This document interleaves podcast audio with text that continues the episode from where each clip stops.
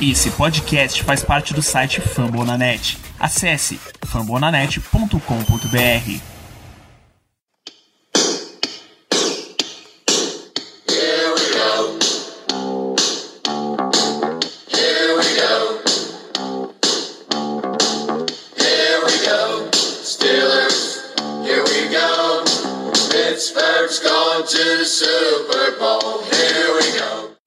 time do amor, rapaz, que belíssima declaração para abrir essa transmissão. Uma transmissão que o próprio Diego lembrou aqui antes da gente entrar, histórica para termos de Steelers, para termos de Black Yellow, porque afinal é a primeira vez em que a gente vai entrar, fazer essa nossa tradição anual aqui de simular o draft dos Steelers, mas é a primeira vez que a gente faz especificamente de olho em quarterbacks, que é a grande coisa da história. E isso, pelo amor de Deus, isso não é um spoiler, eu não tô dizendo que obrigatoriamente todos os mocks têm quarterback na primeira rodada rodada, tá? Calma, acalme o coração. É só uma questão de o Steelers precisa de um quarterback, tá? Se ele vai conseguir o que ele quer, se ele vai conseguir o que ele não quer, se ele não vai conseguir, é outra história ele vai adicionar quarterbacks nesse draft, porque nesse momento temos dois quarterbacks no nosso elenco, e vocês já sabem, quem acompanha há algum tempo, que o Steelers vai com quatro. Então, em algum ponto, vem quarterback para Steelers, mas enfim, boa noite, jovens. A gente vai fazer a nossa simulação de draft cumprimentar os nossos draftadores, os homens, os analistas desse programa. Boa noite, Ricardo Rezende. Seja bem-vindo. Boa noite, Danilo. Boa noite aos companheiros de mesa um dos episódios mais tradicionais desse perfil, se não mais tradicional, diria. Uma tradição anual desde quando? Nem sei, 2016, 2015, 17. 2017, enfim. Primeira vez na Twitch, né? A gente sempre é no YouTube. Ah, hoje, esse ano, agora, essa nova plataforma aqui na Twitch. Esperamos contar com a tradicional presença de todos. Então, convidem seus amigos, mesmo que não sejam torcedores do Steelers, para poder participar dessa resenha aqui com a gente. Porque draft é um assunto que todo mundo gosta, independente de você torcer pelo Steelers ou não. É isso, seja ele que está há muitos anos nessa nossa tradição também. Germano Coutinho, muito boa noite, seja bem-vindo. Boa noite, Danilo, boa noite, Ricardo, Diego, Léo Lima. É, então, um bom dia, boa tarde e boa noite também a todos os nossos ouvintes e hoje telespectadores, vamos dizer assim. Realmente é um programa muito aguardado, é um programa pelo qual a gente é, espera boa parte do ano, para o qual a gente tenta se preparar ao máximo e eu espero que dessa vez eu não receba muitas, muitas reclamações, porque nos últimos drafts a, as, minhas, as minhas primeiras escolhas, não teoricamente, não agradaram muito.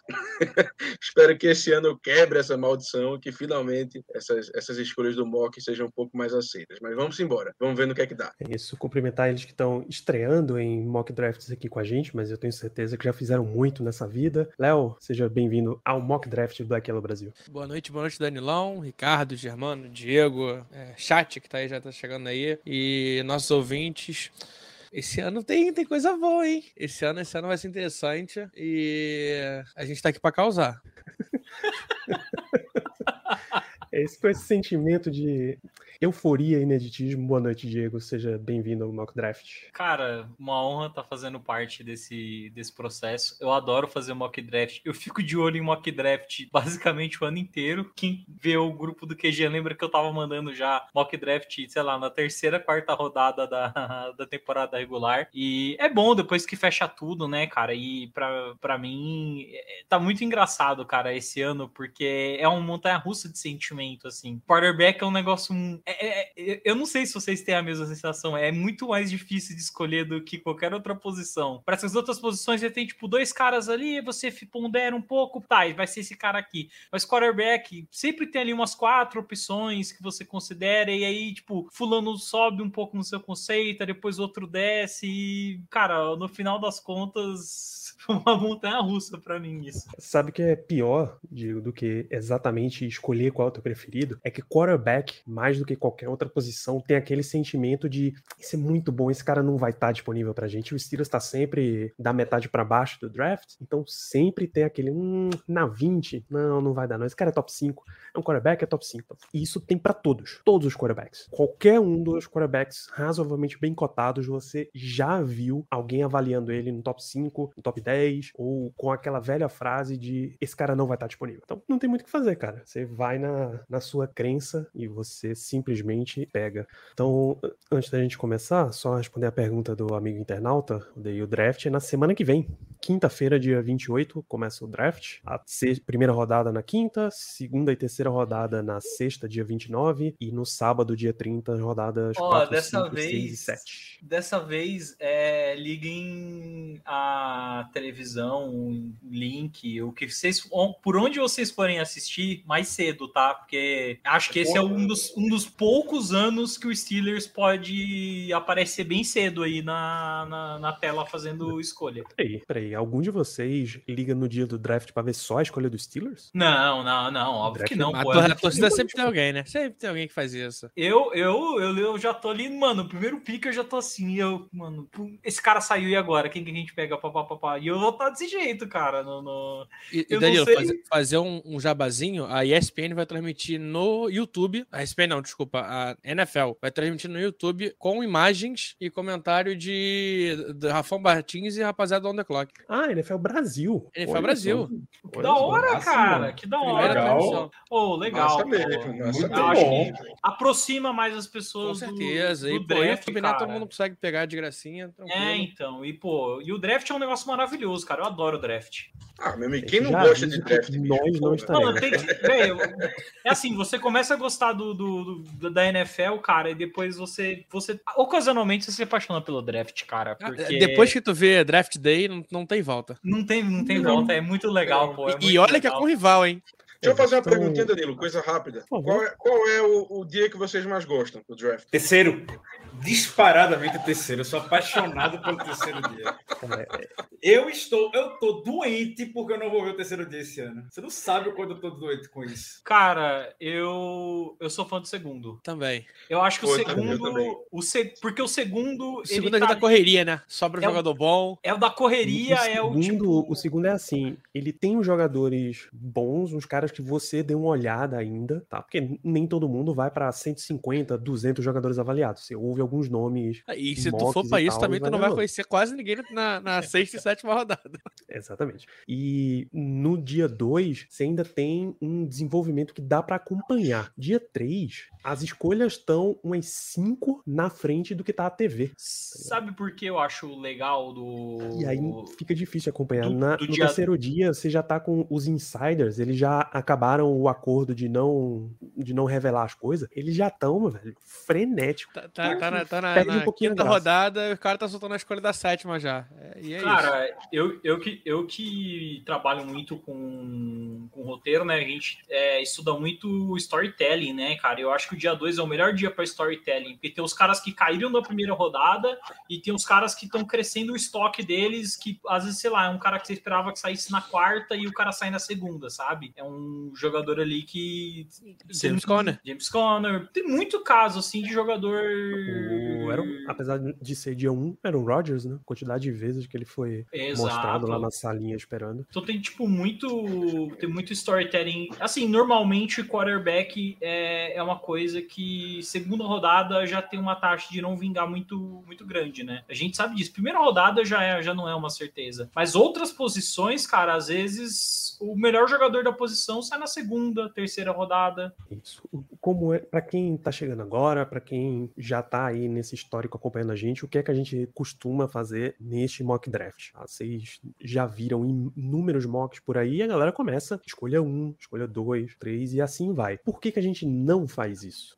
Dentro, dentro do Steelers mesmo, por que, que a gente não começa pela primeira rodada? A gente mantém a audiência de vocês, vocês na curiosidade. Pô. A gente João Kleber. apresenta, apresenta vários outros nomes. Storytelling, como o Diego falou. é, Faz parte Ok, ok. Storytelling, você só você deixa o melhor pro final, pô. e, e você vai acompanhando estratégias de montagem. Na sua cabeça, ouvinte, se por exemplo sai um safety na sexta rodada aqui no mock germano, você já calcula que muito provavelmente ele não tem um safety mais à frente. E aí você que queria um safety no dia 2 já começa a estranhar, você já começa a preparar as armas para atacar Germano, que é assim que aparentemente que as pessoas lidam. Exato. Então, você vai construindo essas estratégias de draft ao longo da, da nossa transmissão, ao longo da noite. Uma coisa que a gente, só quem sabe as escolhas dos outros é Danilo. Ninguém mais viu a- o mock de ninguém. A gente E mesmo compartilha assim, da eu não surpresa, sei de né? cabeça.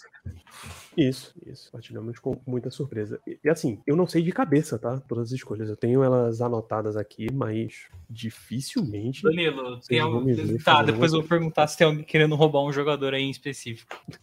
Cara, eu não sei. Eu realmente não sei do que você está falando. É, o- mais um- uma da regra aqui que a gente usa, que é o seguinte: é, nas escolhas mais abaixo, a gente apresenta, mas apresenta um pouquinho mais rápido. Uhum. Porque né, eu, eu já, já fiz isso aqui com um relógio marcando ó, 30 segundos para ser mais rápido e tal, mas eu contarei com o bom senso dos senhores. Se vocês começarem a se estender, a gente corta, eu fecho o microfone de uma, de uma vez só. A gente tem que lidar com agilidade nisso aqui. Então vamos começar. Deixa eu pôr nosso glorioso mock na tela, que aí a gente já começa. Eu acho que esse vai ser o primeiro mock com consenso do, do, do último pique, mas vamos ver. É isso. né? Deixa eu dar um zoom aqui para facilitar para vocês. Então, a gente tem hoje, mais uma vez, a participação do nosso bot, tá? Já foi publicado, inclusive, as escolhas dele. Esse não é grande surpresa, mas ajuda a dar- uma comparada. Diego, o meu mock, mock do Léo, Germano e Ricardo. Afirmar que eu não inver, que eu mantive essa ordem mesmo. Isso. A ordem está correta. Vamos começar pela, pela sétima rodada. Ricardo, você quer ter a honra de começar com a sétima? Posso deixar para outra pessoa pelo simples motivo de que eu estou tirando print da tela para poder postar nas redes sociais. Pode. Aí Então eu vamos não fazer- estou fazer preparado seguinte. agora. Não temos uma. Não temos um consenso a última escolha. O quê? Porém, é, rapaz, não temos um consenso. No entanto, a minha escolha, Léo, Germano e Diego estamos com o mesmo jogador. Então, Germano, você quer começar falando sobre Connor Hayward, nosso glorioso jogador de Michigan State? Que ele é a escolha. O que falar do Conor Hayward, né? O que falar do Conor Hayward? Vamos lá. Primeiro, é- essa escolha talvez mais batida da história do- dos Steelers. Talvez nem draft, mas eu tenho absolutamente certeza que esse cara vai vir para o time de algum jeito ou de outro. Isso aí é fato. Seja através de uma escolha, seja através da free agency, mas simplesmente não tem como. Simplesmente não tem como. É, Falando sobre o jogador agora, né? O Conor Hayward, ele é um cara que foi para Michigan State, jogou como running back, os primeiros anos dele. E nesse último ano ele fez uma, uma transição para Tyrande, começou a jogar Tyrande. Ele, o maior problema dele, na, projetando ele para a NFL, é que ele não tem um tamanho necessário para jogar Tyrande. Ele é, ele é bastante baixo para isso. Então, limitações físicas é, devem, devem é, impedir que ele atue nessa posição. Posição essa que foi na qual ele atuou de forma majoritária nesse último ano. No entanto, ele mesmo não tendo essa, essa posição específica, sendo um twinner, vamos dizer assim, ele tem a vantagem de que ele pode ser esse jogador surpresa, esse coringa. Ele pode alinhar no backfield, ele pode ali- alinhar na linha, ele pode fazer uma multitude de funções. A questão é o quão bem ele vai conseguir fazer essas funções. E justamente por não ter essa posição definida e por ter certas limitações atléticas, ele, em minha opinião, pelo menos, é um jogador ali de sétima rodada, talvez sexta, ou, ou até mesmo talvez não draftado. E a gente sabe muito bem que o sobrenome dele pesa, né? Pesa, e pesa bastante. Linhagem boa. Pois É, é por tudo isso que a gente espera, tem muita expectativa de que Conor Hayward vá ser um Pittsburgh Steeler, mesmo que seja fora do draft, mas a gente tá colocando aqui porque os Steelers também não costumam esperar muito os jogadores que eles querem, que eles tenham a conexão, então é ele. Tem uma outra opção aqui dada na última escolha, que é outro jogador que também tem uma conexão aí com o Pittsburgh Steelers. A sua escolha, Ricardo, Azeia Polamal, safety de USC. Esse também é bem fácil de conectar, né? Com o Troy Polamalu, aniversariante do dia. Uma escolha especialmente em homenagem para ele.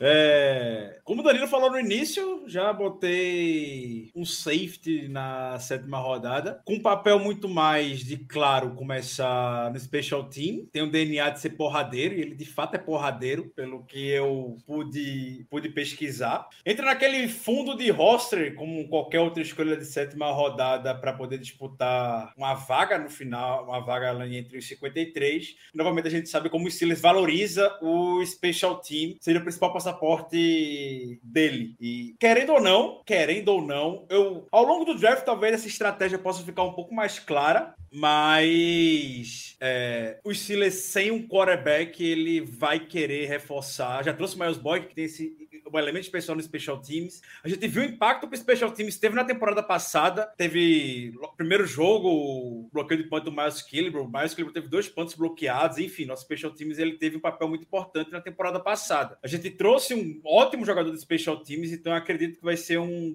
um setor que o time vai continuar confiando, até porque Mike Tomlin já disse que, disse várias vezes na temporada passada, na verdade, esperava ter splash plays, grandes jogadas da unidade. Então, acredito que o Zé Polamal se encaixa encaixa muito dentro dessa proposta de Special Team Steelers. Quer, quem sabe, longo prazo não se desenvolva, mas ser um elemento vital no Special Teams nesse primeiro momento. E só completando a Zaya Polamal, que também é a escolha do Draft Network, tem dois fatores. Primeiro, a mãe dele é prima do Troy Polamalo, tá? A conexão não é tão à toa assim.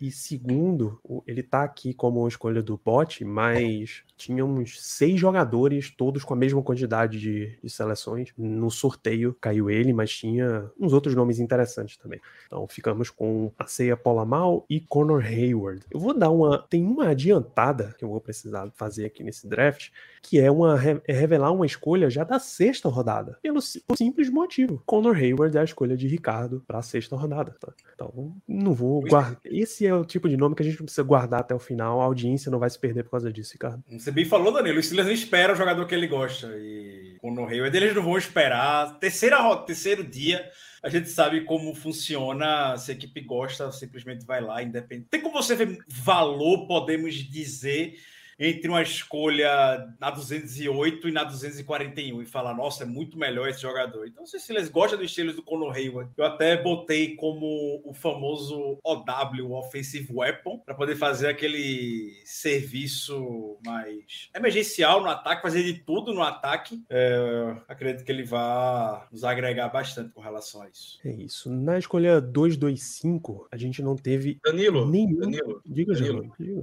Antes de, de passarmos, eu queria apenas que você destacasse que tiveram outras é, alterações na posição do jogador, né? É verdade, é verdade. Diego colocou como Tyrande, Léo colocou como Tyrande também, você colocou como ATH. Eu gosto, eu gosto mais de. é, eu gosto Atleta mais de. Eu peguei como Tyrande porque eu catei direto do, do. do PFF, né? Mas eu vejo ele mais como fullback e até running back, dependendo de como ele evoluir. Mas fullback com certeza. Eu ia E botar de special FP. teamer, Eu fui na merda do Diego, eu só não botei de FP, que é Family Player, porque. Vai entrar, peraí, Family Player. NP, já tá, nepotismo. já tá fechado, é. NP, NEP, nepotismo. É, a minha tá como com, mas não é com de vigarista, que a palavra em É conge? inglês é com, é de connection. Connection. O Steelers vai draftar por causa da conexão que existe na família Hayward. É, é só nisso, cara. É só nisso que a gente tá, tá olhando para Hayward. Na sessão 225 não tem nenhuma repetição, tá? Cada um de nós foi em um jogador diferente. Eu vou começar contigo, Léo. O wide receiver Javon Hiley, de Coastal Carolina. Coca teve um desempenho bom ano passado, né?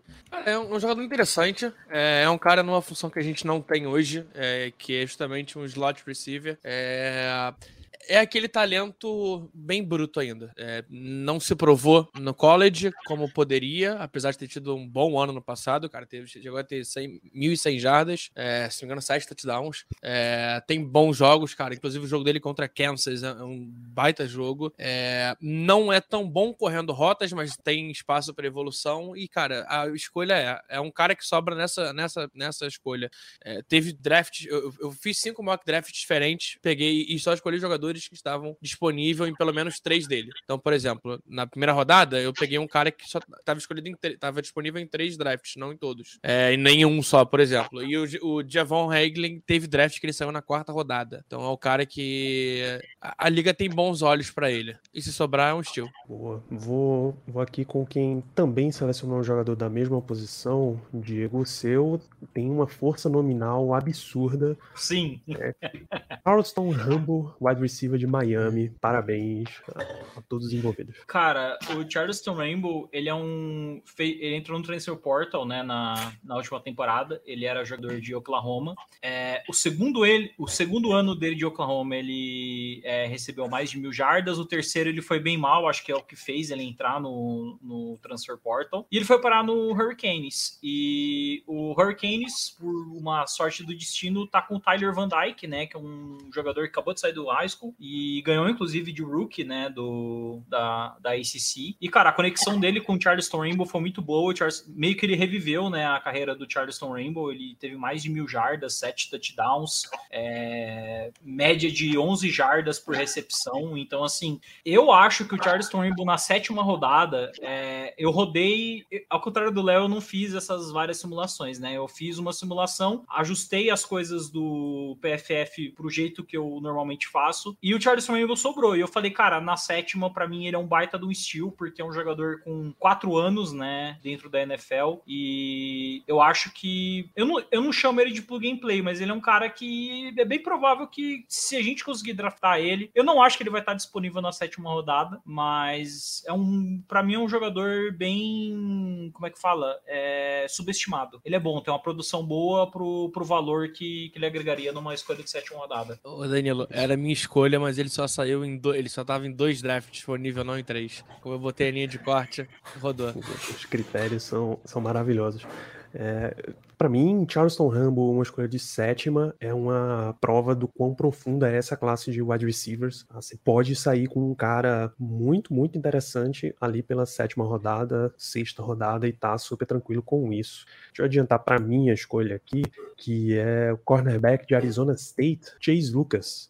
Essa semana eu tava lendo, tem uma série incrível no Steelers Depot, a gente falou de Alex Kozora mais cedo. Acessem lá o Steelers Depot, tem uma série de o que é que o Steelers procura quando ele drafta, quando ele vai selecionar tal posição. Wide receiver, interior de linha ofensiva, edge rushers, linebackers, blá, blá, blá. E aí eu fui no artigo de cornerbacks. Tá? Chase Lucas, e depois eu fui ler mais a respeito, Chase Lucas ele tem um fato muito interessante. Ele tá treinado na defesa de Arizona State, que é de Herm Edwards e Marvin Lewis, que tem extrema influência do que o Steelers faz. Ele declarou em entrevista que os treinamentos e estilos e esquemas foram tirados diretamente do que o Steelers faz, sabe? Que tem muita semelhança com o que tá fazendo. Então, quando você pega esse tipo de comparação, é difícil que você não selecione um cara assim e que ele já não comece a ver, ver ação no campo com uma razoável facilidade. Então, fica com o Chase Lucas, ele cai um pouco nos critérios por questão de altura, ele não é 6, acho que ele é 5'11 e um pouquinho. Boa noite, Google.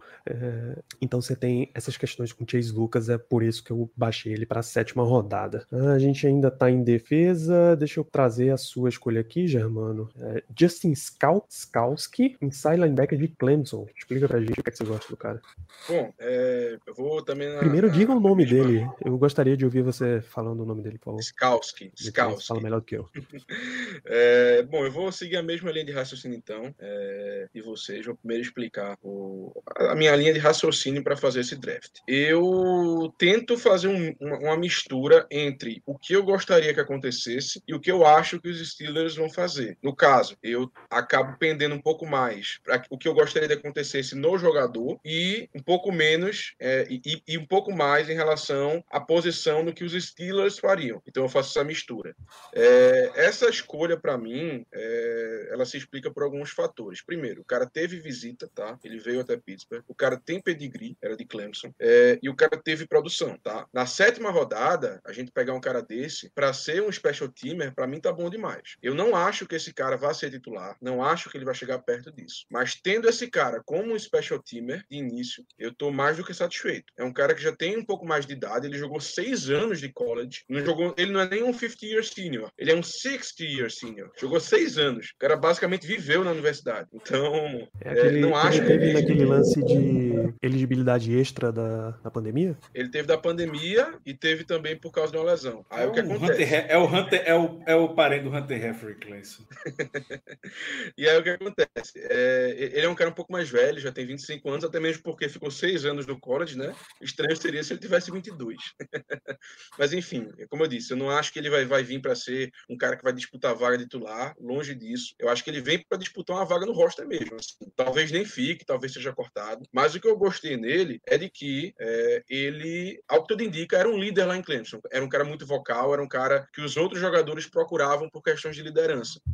E eu faço então um comparativo com outros jogadores que a gente escolheu no final do draft em anos passados, como por exemplo o Tyler Marakevich e o Vince Williams, que eram dois jogadores também que tinham mais um, perfil nesse estilo, um cara mais líder, um cara que o atleticismo não era tão bom e que deram certo. A gente viu que o Tyler Ma- Marakevich virou um, um- demônio dos special teams, feito a gente fala, né? Um cara que atuava muito em special teams. O Vince Williams até superou essa parte, ele conseguiu ser titular, ele conseguiu ter produção. Infelizmente se aposentou cedo, e porque se não, e se não tivesse aposentado, talvez ainda estivesse aqui sendo titular. Então, fico satisfeito com essa escolha, fazendo essa mistura. Posição que os, que os Steelers querem, jogador que eu gostaria mais ou menos de ter, mas tenho que admitir que essa escolha é feita principalmente pelo fato de que ele teve uma visita e pelo fato de que ele tem um pedigree de ter jogado em Clemson. É isso, visitas também valem para jogadores mais abaixo.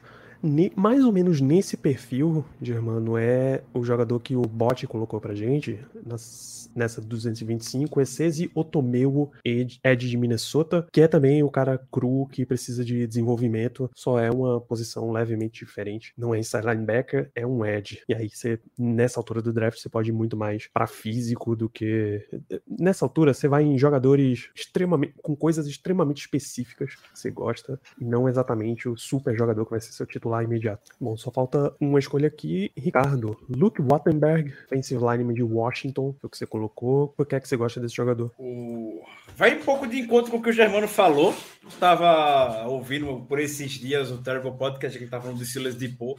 E o Dave Bryan usou uma expressão muito interessante sobre esses jogadores mais experientes de college football, chamando de super seniors. E assim como o menino do Germano, o Altenberg também é um desses super seniors, porque ele simplesmente está em, na Universidade de Washington desde 2016. Disparadamente, o recordista de mais jogos pela Universidade de Washington. É, e a gente sabe que o Steelers preza pela versatilidade na linha ofensiva. Você falou, Danilo, você busca coisas específicas e diferenciais. O diferencial do Wattenberg é, de fato, essa experiência. Chega mais velho na NFL, claro, com 25 anos, e com a experiência de ter jogado em todas as posições da linha ofensiva. Left tackle, right tackle, left guard, right guard e center. É, Vem ali para disputar com John Leglu da vida, é... Ele tem um pouco mais de idade, então não dá para esperar nada de longo prazo dele. É puramente peça de depth chart, mesmo com, novamente, esse diferencial de volume de snaps, de experiência que tem no college football, liderar a equipe e a versatilidade. Ricardo, eu quase colocava esse jogador na mesma posição que a sua. Realmente foi por um triz. Tava na dúvida entre ele e o Skalski, mas eu preferi ir com o Skalski. E vale, a, vale ressalvar a conexão também, né? Luke Watt em Berg.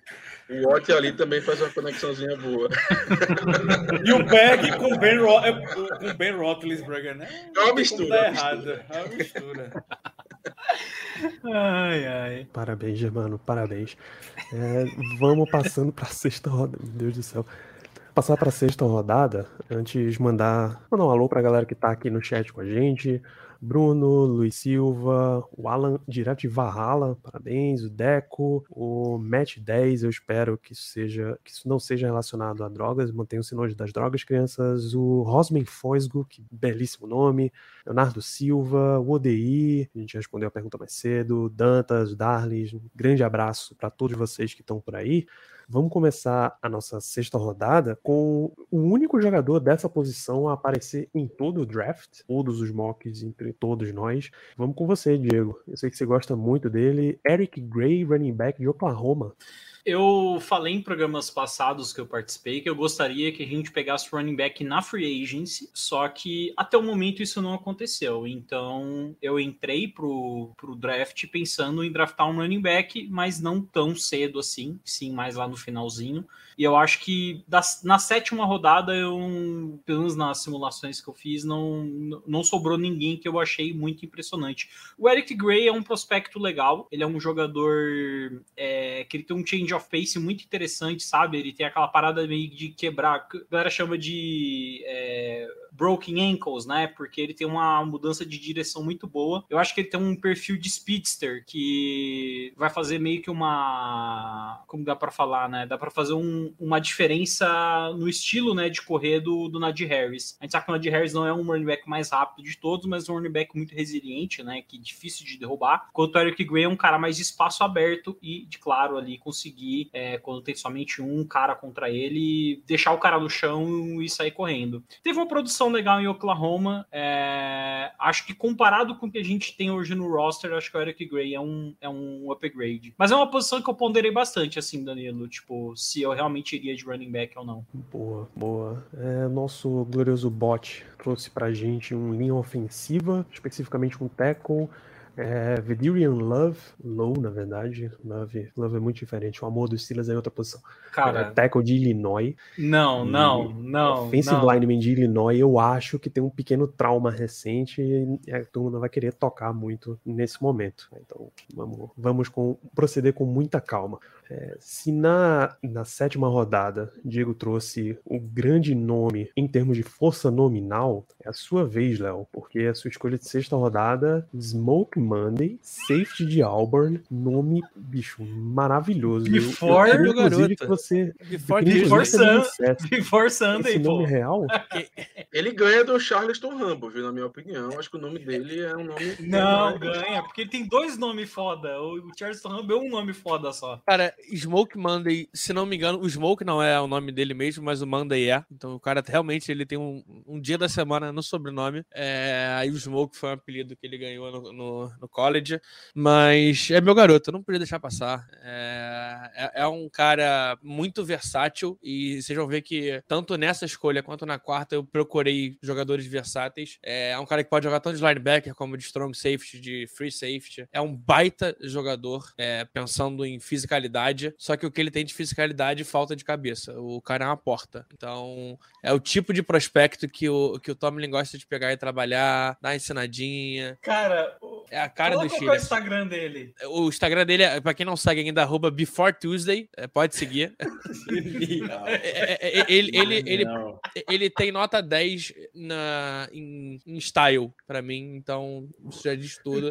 E tem que ter, tem que ter, é importante ter um jogador assim na- no time. É um cara que vai vender camisa pra caramba. Se esse cara não for top 5 vendas de camisa dos Steelers, é porque a torcida tá torcendo errado. Vou colocar no chat o nome original pra gente poder destacar aqui. É Quindarius. Eu Fica de sou- Smoke, né? Smoke tá melhor. Eu sou apaixonado pelo Smoke Monday. Eu Sou vou ser louco sincero, por eu não, sei o que é, eu não sei o que é, é melhor, se é Smoke ou se é Queen Darius, porque os dois nomes são maravilhosos. Queen Darius Monday, que beleza. Cara, Filho- Queen- filho Queen de Darius Temica parece nome Hale de, Monday. Quando, quando eu vi o Instagram dele, eu falei, mano, esse cara ele tem um. É, Ele tem um carisma enorme, velho. E tem, dri- ele, tem, ele tem um drip. Tem. Ele é aquele É. cara que vai aparecer naquelas fotos antes do jogo começar, vestido com aquelas roupas excêntricas, sabe? Mas é, é um jogador que tem que botar um, um psicólogo acompanhando ele 24 horas só pra garantir que, que vai ter alguma evolução. Cara, eu só tenho uma ressalva quanto a esse jogador, e não é nem pro jogador em si, porque eu tenho trauma. O último, o último defensive back que a gente draftou, que era uma porta e que tinha muito potencial, era o Toperinha. Foi o Chamarco Topeira.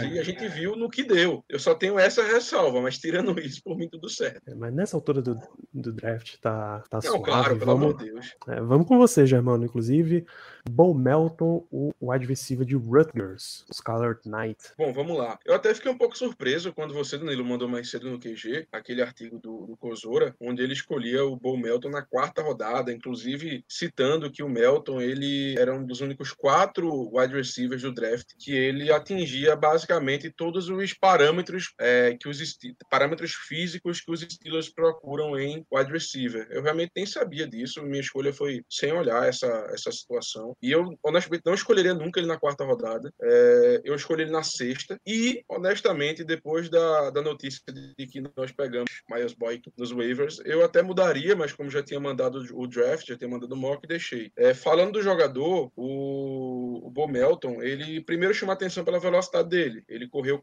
4,34 do combine, que é uma velocidade muito, mas muito boa mesmo. Ela talvez não, ela não chamou tanta atenção esse ano, porque esse ano foi o draft talvez mais atlético da história. A galera quebrava recorde atrás de recorde, assim, uma coisa muito absurda. Tanto que essa velocidade de 4.34, normalmente ele garantiria pelo menos uma, uma, posição ali, uma escolha de terceira rodada. Esse ano não, porque teve muita gente correndo muito rápido. O grande problema é que essa velocidade ela não se traduz em campo. Na tape que eu vi dele, eu não conseguia achar essa velocidade. Eu olhava e falava, rapaz, cadê o 4.3 aqui? Eu não conseguia. Não sei se é por, por conta do, do time que ele tava, não ter um jogo aéreo tão bom, não ter um jogo aéreo tão eficiente. Não sei se pelo fato de que ele não, na minha visão, ele não era o receiver número um do time. Eu não achei em nenhum momento que ele seria esse cara, pelo menos não, não na tape que eu vi não demonstrou isso. É, mas eu, eu vi que ele tem uma capacidade, teria um potencial bem interessante de fazer talvez o mesmo trabalho que o Ray Ray McLeod fazia aqui. Um cara de, que fazia muito gimmick play, que fazia end around, que aliavam às vezes no backfield.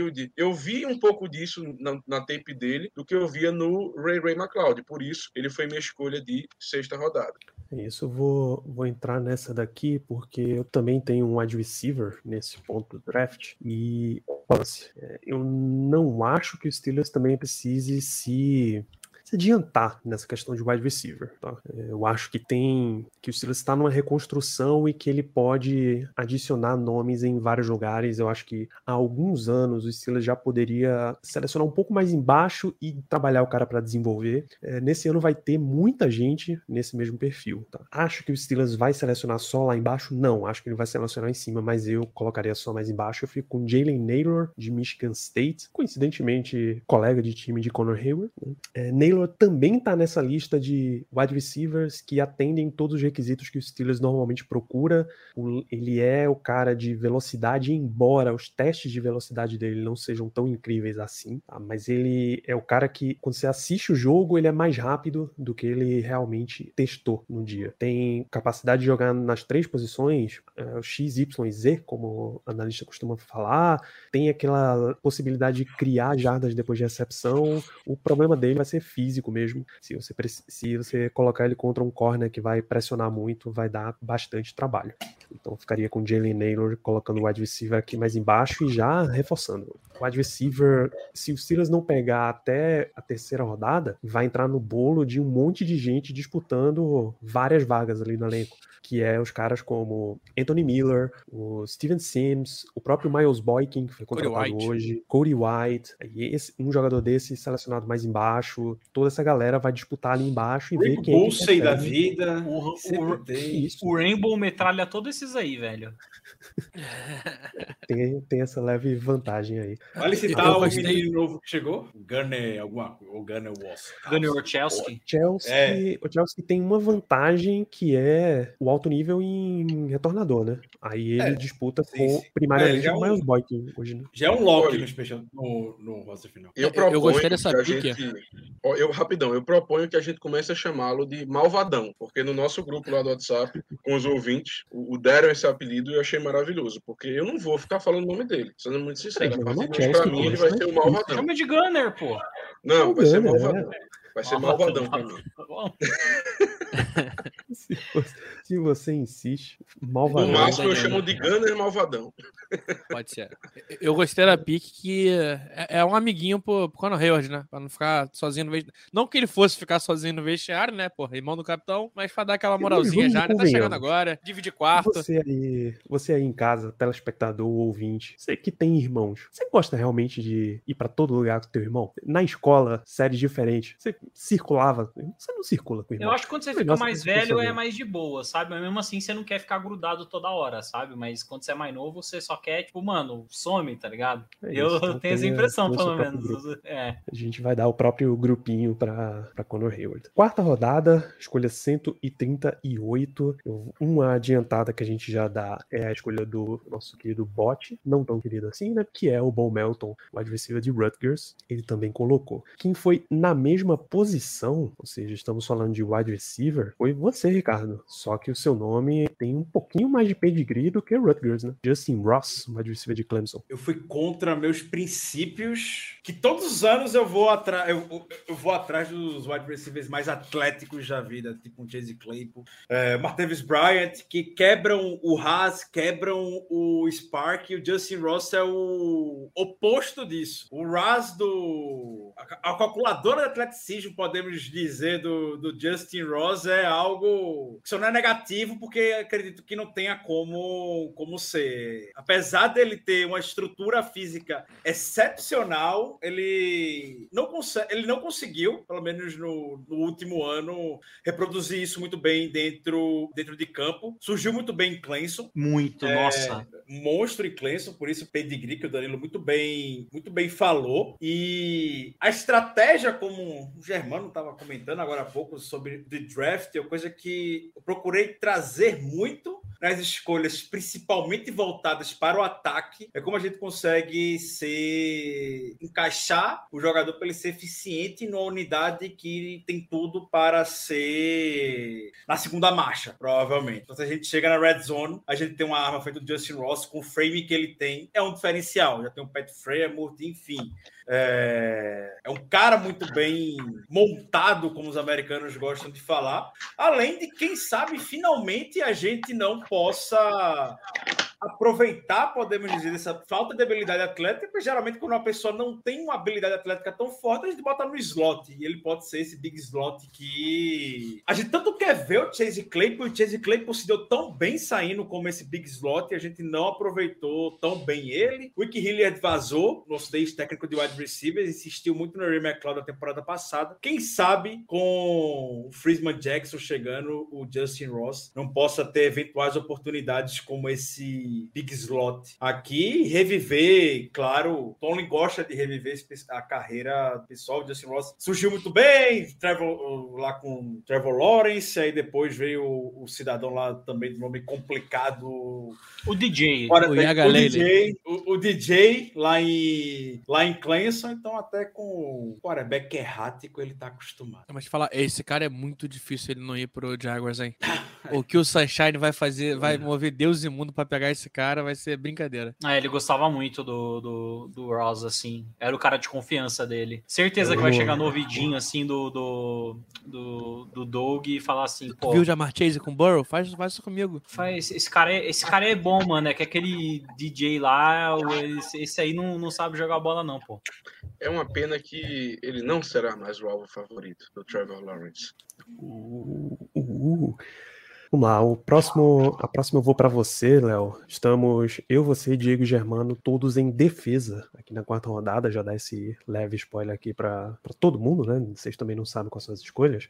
Eu não fio no nome, especificamente na força nominal de um jogador chamado Jesse Luqueta, Grande Jesse State. A Luqueta. universidade é Grande maneira, Luqueta, mas grande Luqueta, pô. não dá, bicho, não dá. Por que um cara chamado Luqueta, Léo? É a pique de presente do Sr. Brian Flores. É, é, o, é o tipo de linebacker que joga também de edge. É um cara que consegue fazer é, diversas funções e adora jogar na linha. Adora defender corrida. É, é a- é a, pique que eu, eu, eu fiz essa escolha pensando o seguinte: a gente sempre dá uma escolha para algum técnico novo, coordenador novo, que seja importante. Brian Flores chegou. Um cara que é a cara dele, que é o que ele gosta de fazer. En- Enche a linha de scrimmage, enche o box. Luqueta serve para isso. Não viria para ser titular, mas viria para entrar em snaps pontuais para fazer esse trabalho, pra conseguir. Mas, mas pra, um pedi- jogo terrestre. Fala. tem- tem um pedigree em cima, porque Total. Penn, Penn State, Penn State. é a universidade de linebacker, velho. Sim. E a gente tá aqui do lado, né? Tá longe, É. não. E tem conexão, porque o Brian Flores esteve lá em Sim. Pro Day de Penn State. Então, é um cara que tem espaço para evoluir e acho que pode ser uma boa evolução. E é um cara para tirar um pouquinho o Devin Bush de campo também, que eu acho que esse ano vai ser um pouco importante. Pra ver se o menino acorda, pelo menos.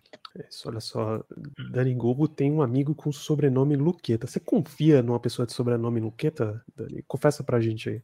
É, bom, embora seja amigo, amigo, né? A gente imagine. Vamos. Tem duas escolhas nesta mesma posição. Deixa eu entrar com a minha aqui, que é o Mijai Sanders, Edge de Cincinnati. Ele tava naquele bonde de Cincinnati que foi jantar com o Mike Tomlin. E eu também acho que é um presentinho pro Brian Flores isso daqui. É o cara que tem altura e comprimento legal pra jogar de edge na NFL, mas ele não tem o físico ainda. Você pode tirar ele de jogada em bloqueios com alguma facilidade. E é isso, cara. Você dá um jogador o Brian Flores ensinar ele a jogar. Todo dia ali, perto do final do treino, ele chega, chama junto, ok, agora eu e você, Sanders lapada, até o cara ir aprendendo. E o Steelers vem numa sequência de selecionar jogadores de edge para ter alguma profundidade, mesmo que seja, a gente já viu undrafted como como Ola Denis, como Usar skipper. usar skipper perfeitamente. O rapaz que tá, Derek Tuska, é o cara que tava tentando lembrar. Ano passado o Steelers draftou, draftou Quincy Rocher. Então tá sempre buscando esse cara aí. A conexão Steelers e Edge Rusher você nunca pode ignorar, exatamente. Então o Mijai Sanders é bem fácil de ver o Steelers selecionando na quarta rodada. E Danilo, tu falou que ele não tem tamanho, mas ele tem frame pra evoluir. Ele Não, tem altura. tamanho, ele não tem ele, tem, ele só não o- tem o massa porte. ainda. Mas o Isso, engraçado é que no Combine, no Combine ele testou muito, muito baixo o peso. E ele tava doente. É, então, ele- depois no, no Pro Day dele, ele testou o peso que a gente que tava esperando. que Se não me engano, era 250. É, então, não, não, não precisa tanto peso assim pra ganhar, né? Exato, exatamente. Nada que um mucilon especial da NFL não resolva. Aquela farinha láctea diferenciada de lá.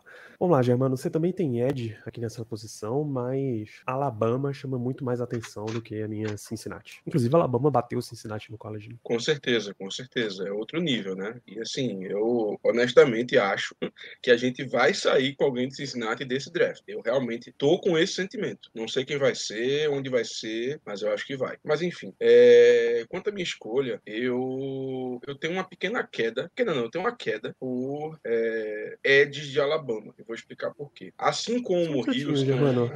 Pra quem tá só ouvindo e não assistindo, o jogador é Christopher Allen, é de Alabama. Sim. Eu esqueci de dizer o nome do cara. Sim, sim, o Christopher Allen. É, eu tenho uma pequena queda, uma queda, melhor dizendo, por edges de Alabama, e vou explicar por quê. Assim como outras universidades, feito, é, feito Miami, feito Houston, feito Kentucky, eu gosto de, de jogadores provenientes de defesa que jogam no 3-4, pelo menos uma parte do tempo, e principalmente que peçam dos seus OLBs a cobertura, atuar em cobertura. E Alabama pede isso de vez em quando. É, eu gosto do Christopher Allen, eu acho que é um cara que ele tem um potencial interessante. É um cara um pouco mais velho, tem 24 anos, mas tem 3 anos de experiência em Alabama. É, por ser Alabama, claro, ele vai ter o pedigree dele. Como eu já falei, tem uma experiência interessante em cobertura. E uma coisa que me chamou a atenção é que ele tem um bom trabalho de mãos. É um cara que, na minha visão, ele vai chegar é, um pouco mais pronto do que o normal para, para a NFL. De lado negativo, eu acredito que as lesões que ele teve na, carreira vão impactar um pouco a posição na qual ele vai ser draftado, porque ele já teve lesão no joelho e nessa última temporada ele quebrou o pé no primeiro jogo, jogou pouquíssimos snaps. E o engraçado é que nesse primeiro jogo, nos poucos snaps que ele jogou, ele basicamente destruiu. Ele deu dois hits no quarterback, sacou uma vez, deu pressão, enfim, tava tendo um, um jogo de início assim maravilhoso, aí pei, quebrou o pé, não jogou mais. Podia até ter voltado para outra temporada, mas não quis preferiu se, é, se declarar para o draft. Acho que no final da quarta rodada, porque venhamos e convenhamos, nossa pique de quarta rodada é basicamente uma pique de quinta, eu encaro desse modo. Eu acho que ele seria um nome muito, mas muito interessante mesmo. Um cara que viria tranquilamente para disputar ali com o Derek Tusker a posição de, de, de, de primeiro reserva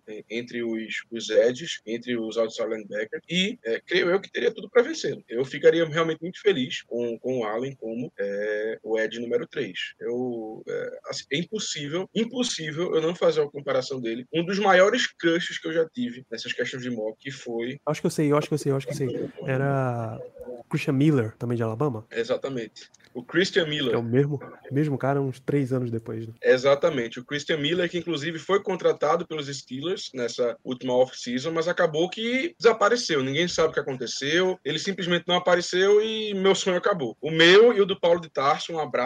O Paulo de Tarso, inclusive. Grande abraço. Era nosso, era nosso crush também. Era crush dele também, melhor dizendo. E então, é por essas razões que eu escolhi o Christopher Allen como a minha escolha de quarta barra quinta rodada. É isso. Na quarta rodada só falta a escolha do Diego, que é a mesma escolha de terceira rodada do bot Draft Network. É Mario Goodrich, cornerback de Clemson. Por favor, Diego. O Mario Goodrich, é, eu tava pensando, eu não, eu pessoalmente não, não sou um bom avaliador de corner, é, mas eu sabia que a gente insistir, precisa. Se você insistir nessa teoria de que não é um bom avaliador de corner, o Steelers vai te ligar. Exatamente, Mas eu queria eu- dizer agora. Eu ia perguntar Mas eu- job. Steelers. Mas eu tava, mas eu tava procurando na quarta rodada. Eu acho que cornerback é, vem muito mais uma questão de profundidade mesmo no depth. Não vem para ser titular. Acho que se for para ser titular, segunda, primeira rodada. E o Mario Goodrich me surpreendeu no sentido de que ele é um bom jogador dando tackle. Então acho que para special team ele já vai ser ali uma adição muito interessante. Já pode mandar o Just Lane para casa do caramba. E ele teve duas interceptações esse ano e as duas interceptações foram no mesmo jogo em cima do Kenny Pickett.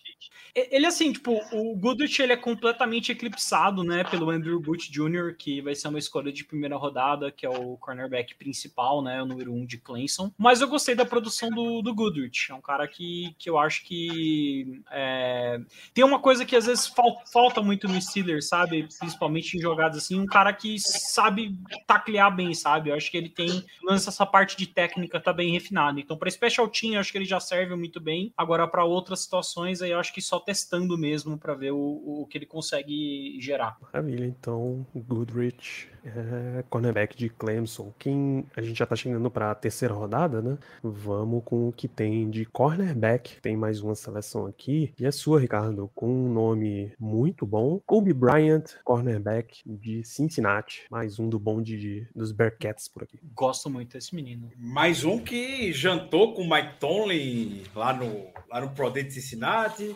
É, a gente sabe como o Steelers valoriza o Senior Ball e ele fez um bom Senior Ball, o Kobe, Kobe Bryant. Tem pedigree, jogar lá do Sauce Gardner ajuda muito, claro, a vida de qualquer cornerback, eu diria. É, mas não, dimin- não diminui muito a habilidade do, do Kobe Bryant, que tem um frame até semelhante à escolha do Justin Lane alguns anos atrás, que não deu certo. Quem sabe agora com Kobe Bryant não dê, não dê liga, sem contar que o talento é muito melhor do, do que o Justin Lane. Tem nem tem nem comparação. Quando você olha a tape, é um cara que corre 4.4 segundos. É, não tem muito medo do, do contato. Já, apare, já apareceu na, atrás da linha de scrimmage em, em alguns momentos. A gente sabe que para você jogar na EFC Norte como cornerback, isso, essa é uma habilidade que é mais do que necessária. No ator a gente viu o Levi Wallace sendo contratado muito por conta, por conta disso. Então, acredito que o Kobe Bryant possa se desenvolver muito relacion, muito, muito bem ah, aqui. Boa, Kobe Bryant, cornerback de Cincinnati. Vou manter a temática e trazer outro jogador do bonde dos Bearcats, porque Léo tem aqui na terceira rodada Alec Pierce, wide receiver, como a escolha dele, Léo. Cara, é um jogador fantástico. Acho que lá, lá no QG todo mundo ama ele. Talvez um dos grandes motivos do Desmond Reader estar tão alto. É, porque ele vai lá buscar as bolas tortas. Ele busca joga. tudo. é. E é, é um cara que é um jogador mais para jogar em, X, X e Y. E como a gente tá começando a entrar no papo de Deontay Johnson, renova ou não renova, eu acho que tá na hora já de buscar um outro nome. Talvez jogar o Deontay Johnson pra slot algumas vezes, trabalhar o Claypool de novo com isso. Mas a ideia foi essa. Aproveita, cara, um cara desse sobrando na 3 e ele sobrou em 4 dos 5 drafts que eu fiz. Tem que, tem que pegar. Tem que pegar, bota o moleque pra produzir, vai ajudar qualquer, qualquer QB que chegar novo agora, vai ajudar a Trubisky também. Então, mano, é, é, é tipo o Pat Primo, foi o jogador certo que sobrou ali e não era o que tu precisava, mas é o que tu tem que pegar. Eu adorei essa sua definição. Não era o que você precisava, mas era o que tem que pegar. É isso. É, pela, pelo andar do draft eu não necessariamente percebi, mas, Germano, você também tem Justin Ross, adversário de Clemson aqui, mas na terceira rodada, né? Isso. É, não vou nem me alongar muito, o Ricardo já falou basicamente o que eu estava pensando também. Eu só vou, então, é, fazer mais alguns pequenos comentários. Primeiro, o fato de que o, o Kevin Colbert basicamente só faltou é, ser efetivado lá em Clemson, lá em Clemson né? Ele teve uma, é, uma grande homenagem que fizeram a ele. Faltou basicamente fazer uma estátua dele lá em frente ao, ao hall dos jogadores, porque foi realmente foi bem legal. É, e ele também falou palavras muito bonitas sobre a universidade. E nada mais justo do que agradecer draftando dois jogadores da universidade desse draft. É. Nada mais justo. É, é, quanto, mas quanto ao jogador Justin Ross, o Ricardo já falou muito bem. É, eu escolhi ele na terceira rodada, mas eu me sentiria muito mais confortável em escolhê-lo na quarta, feito o Ricardo fez. Mas eu acredito que vai ter uma, um grande rush de, de wide receiver no segundo dia. Eu acho que eu acho que vai sair muita gente no segundo e no terceiro round. E acredito que o time não vai querer esperar, não vai querer esperar. Eu, eu me sentiria, como eu falei, mais confortável por quê? Porque é um cara que teve, ele teve um extensivo, é, ele teve um, ele tem um extensivo histórico de lesões, tá? É, e principalmente a lesão que foi na coluna, né? No pescoço ali barra coluna, que isso aí é muito preocupante, é uma questão que pode impactar seriamente o futuro dele na NFL e também fora da NFL. Mas se ele voltou a jogar, quer dizer que tá tudo bem. Teve uma lesão também no pé nessa nessa última temporada. Ele ele, ele é, teve o azar, né, de perder o Trevor Lawrence e, e ficar com o DJ, que realmente ficou muito aquém das expectativas. Então, por isso tudo, é, e, e também porque eu imagino que o time vá querer draftar um wide receiver alto. É uma coisa que a gente tem feito nesses últimos anos, da segunda, terceira rodada. Então, por essas razões todas, e,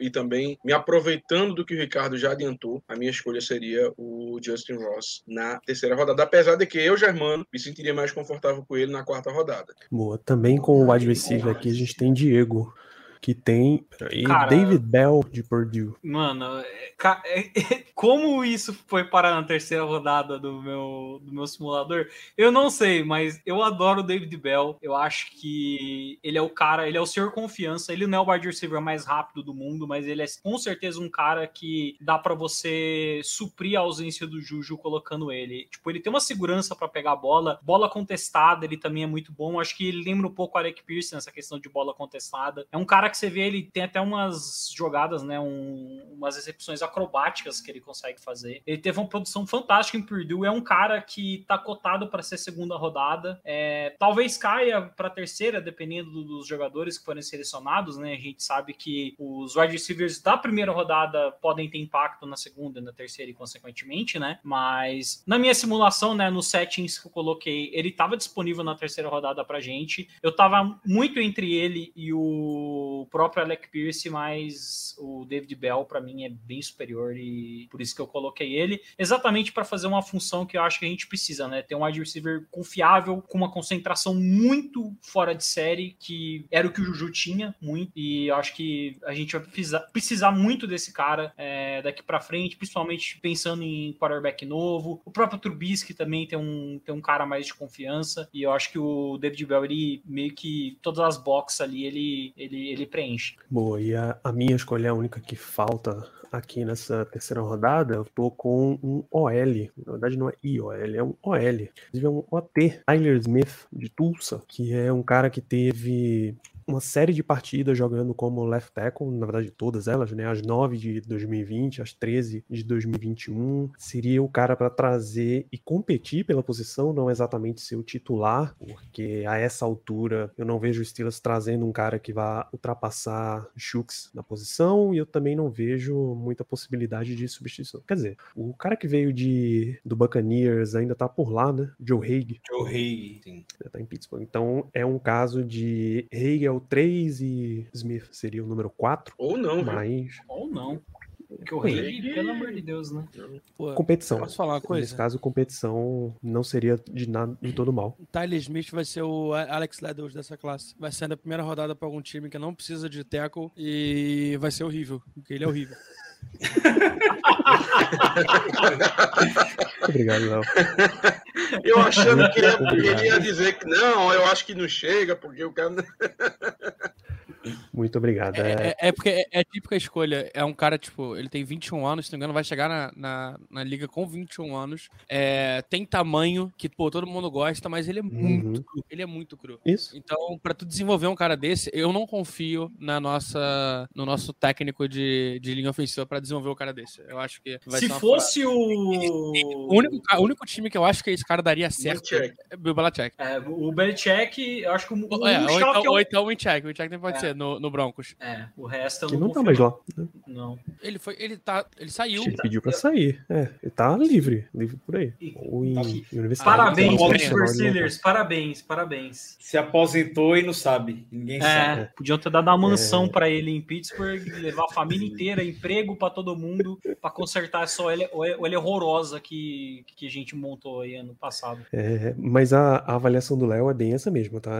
É, é muita juventude, muito tamanho e pouca produção. Aí bate de novo o lance de o presentinho pro coordenador novo, né? O Steelers acabou de contratar um técnico de linha ofensiva e bora ver. E aí, a gente tá te dando um cara de terceira rodada. Você vai desenvolver? Você vai trabalhar esse cara? Vai transformar ele num jogador realmente de nível? Fica aí. Famigerado projeto. Projetam, perfeitamente. Perfeitamente. Danilo, eu tenho uma Nas- pergunta. Por favor, Giovanni. Eu, é, ainda dá tempo de eu alterar minha escolha de sexta rodada. Eu queria botar o, o, o Munchak ali.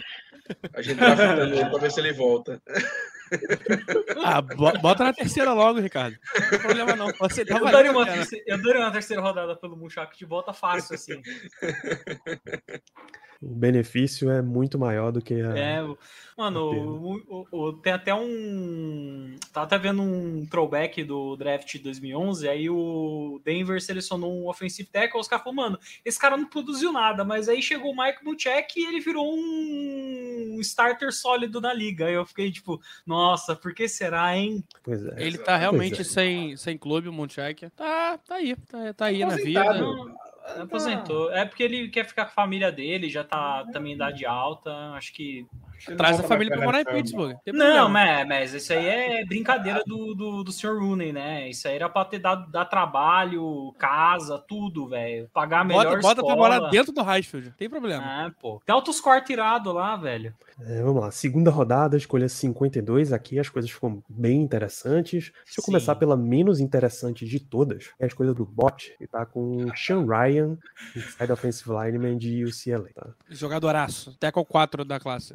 Na, tua, na tua lista ele tá como tackle? No Draft Tackle Network ele tá Ele, interior. ele, ele, ele é um pouco parecido com, com o Ike Kuono. É, ele é um pouquinho menor só. Tem gente que acha que o, o Ike, inclusive, vai jogar de, de guard na, na liga quando chegar, pra conseguir adaptar. O Sean Ryan é a mesma coisa. A diferença é que ele é um pouquinho pior que ele. Teto um pouquinho abaixo também. Mas, cara, É um baita OT, cara. baita OT. Ele lembra, ele lembra um pouco no quesito voluntaria, voluntariedade aquele Elton Jenkins do, do Packers que jogou nas todas as posições da OL. O Sean Ryan pode jogar. O Bozeman também do, do, do Ravens jogou em acho que em quase todas as posições de OL Sim. também. Bom, então é Sean Ryan. Aí as coisas ficam interessantes. Eu vou começar ainda nessa ordem de a menos chamativa, porém tem um fator de surpresa. Eu queria que você me explicasse, Germano. Way Walker em linebacker de Georgia. Você tem dois wide receivers e dois linebackers? Exatamente. É, eu vou explicar o porquê. Eu peço que vocês não olhem muito o nome do jogador, tá? Mais a posição. Eu acho que ele é mais um representante do que aquele jogador que, eu, que é apaixonado ou coisa do gênero, tá? E, de- e depois, assim, de- depois eu vou explicar ainda melhor o porquê isso. Mas enfim, Danilo já sabe, mas tudo bem. É, eu acho que a gente não tem como deixar passar um linebacker nessa classe é, no começo no começo do draft. Não tem. Cara, se a gente pegar os, os nossos cinco jogadores da posição atualmente, ele, a gente só tem contrato para 2023 com um jogador e esse jogador é o Miles Jack. É um negócio assim absurdo. Miles Jack, que foi contratado agora, dois anos. Devin Bush está no último ano de contrato. E a gente até agora não, não disse, não escolheu se vamos optar pela, pela 50-year option dele. E inclusive acho que a gente não vai, pelo andar da carruagem. O reserva imediato, que seria o Spillane, também só tem mais um ano. O Avery, que chegou na free agency, também assinou um contrato de um ano. E até mesmo o Marcos Allen, que é aquele cara ali, tipo, se ele entrar, lascou, porque realmente é uma coisa de muito errado. Só tem também mais um ano. Ele acabou de assinar a tender. Então, a gente está um passo de, em 2023, a gente só ter teoricamente um linebacker titular. Ou melhor, um linebacker no elenco, um inside linebacker. Então, por isso que eu fui é, por esse caminho. Eu peguei o Quay Walker, lá de, de Georgia. Ele é um cara que ele não teve, não tem muita experiência, melhor dizendo. Ele basicamente só foi titular por um ano, tá? Lá em Georgia, nessa defesa maravilhinda que eles tiveram no, nesse último ano. Inclusive, acho que a defesa inteira deve ser draftada. Isso é realmente uma coisa assim bem absurda. Sim, sim. É, você olha para todas as posições e você diz, meu Deus do céu, o que é isso? Assim, é, é um negócio bem impressionante. Mas enfim, falando mais de jogador, eu fui do Quay Walker pelo seguinte: primeiro, visita. Ele tá com uma visita agendada para amanhã com os Steelers. Ele é um cara que tem apenas. que vai começar a temporada com apenas 22 anos, ou seja, é um cara muito novo. É um cara que tem é, bastante experiência na cobertura, que é algo que a gente, na NFL de hoje, é algo que a gente precisa sempre. A gente é sempre bom ter um linebacker que seja bom na cobertura. Eu vou até pegar aqui exatamente é, qual foi a porcentagem de snap que ele teve em cobertura, mas se eu não engano, se eu não me engano, metade dos snaps que ele teve foram realmente da cobertura. Uma coisa que me chamou bastante atenção. Então, assim, falta de experiência não vai ser. E é um cara que vem também, mais uma vez, com pedigree. Cara que veio de Georgia, veio de defesa simplesmente espetacular. Um cara que tem um potencial muito grande. Esse aí eu, eu considero que seria o meu brinquedinho para o Brian Flores, um linebacker, que é uma posição que ele conhece de olhos fechados. Então ele teria muita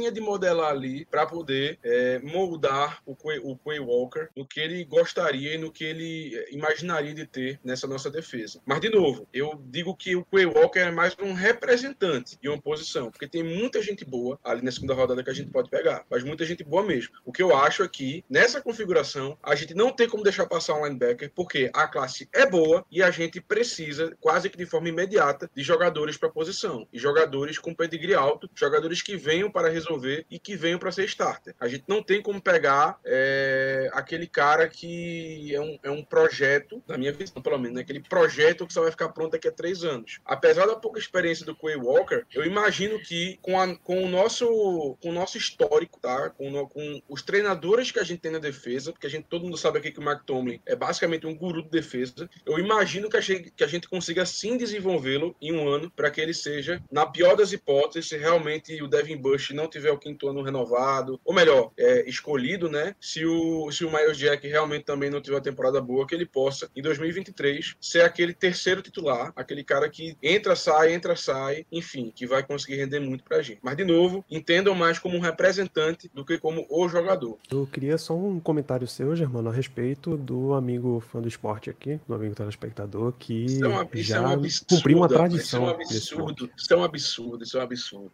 Mas dessa vez eu fiquei até surpreso. Eu achei que iam criticar a escolha do Justin Ross na terceira rodada. Eu não achei que iam criticar a escolha do Quay Walker na segunda. Ô, Germano, é, o Kay Walker, dos 600 snaps mais ou menos que ele teve na temporada passada, 90 foram de slot. Então é um cara que, que realmente dá pra se usar igual. Igual não, né? Mas parecido um pouco com, com o que o Cowboys usou o Micah Parsons. Tá aí uma defesa. Rapaz, mas eu, pra- olha, eu, eu ficaria muito surpreso se, se ele tivesse uma produção é, comparável com o Micah Parsons. Utilização. aquele ali- É, utilização. É, a, é- a defesa era muito, era muito playmaker. Difícil Cara, tu produzir é assim. Não, e, e, assim, é até um ponto negativo para ele, esse, assim, falando do Coyoca especificamente, porque realmente a defesa era tão boa, mas tão boa, que os jogadores, o toque deles acaba subindo. Por quê? Porque todo mundo olha a defesa, todo mundo a defesa joga bem, porque todo mundo é bom. Realmente, eu, assim, é até um ponto negativo para ele, porque é aquele cara que ele tava ali rodeado de talento, todo mundo ali vai ser draftado. E, claro, ele conseguiu render, conseguiu. Mas até que ponto o rendimento dele é, é fruto do talento dele ou fruto do que ele tinha em volta dele? É, uma questão, é um questionamento muito interessante a ser feito. Germano, você quer dizer que na, na entrevista de emprego que, que o Walker fez, quando perguntaram um defeito, ele disse que o defeito dele é ser bom demais? É, não muito por aí, não muito por aí. Eu acho que é muito mais o seguinte, é, eu, eu sou um, eu sou um, um- é, como é que é? Eu sou um, eu trabalho muito bem em equipe. É, é isso. É, de- vou seguindo nesse rolê de menos interessante para mais interessantes aqui da segunda rodada, então entra a minha escolha, que é Jaquan Brisker, safety de Penn State, que tem uma sequência até mais recente de mocks colocando ele na primeira rodada, tá? Ele tem um monte de coisas que você busca num, num safety, naquele estilo strong safety, tá? O cara vai jogar perto da linha de scrimmage, o cara vai, pode até marcar bem tight end, não exatamente o free safety que você deixa mais patrulhando no fundo do campo. Tem um pequeno problema que é muito fácil de associar com os Steelers, que é uma inconsistência em tackles, acontece, acontece bastante em Pittsburgh. É, e esse é o lance, a defesa de, de Penn State tem, tem muito disso, foi uma das boas defesas dos últimos anos, é, teve visitas ao Pro Day de, de Penn State, é logo ali do lado de Pittsburgh. Para trazer o Brisker não precisaria nem uma, das 30 visitas gerais que você tem. E tem uma, uma questão aí só.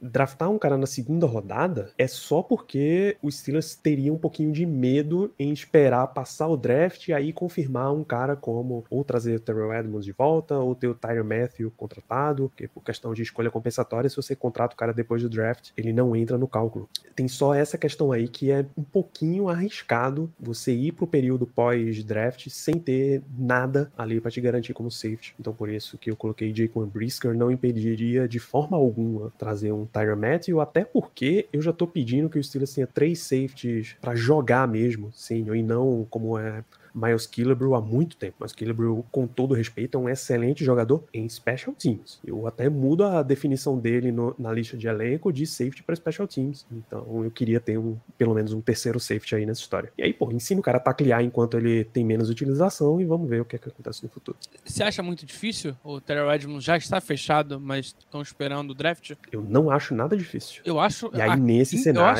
acho muito, muito possível. Eu também acho. E aí tu já garante Como teu não tem- safety, não por tem isso não tempo. tá na correria também, né? Atrás de Ah. safety.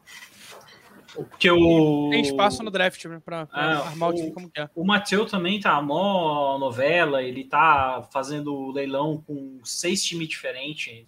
É, Eu acho, assim, a minha preferência maior seria, por exemplo, um Smoke Monday, mas no final do draft, um Azeia Paula Mal.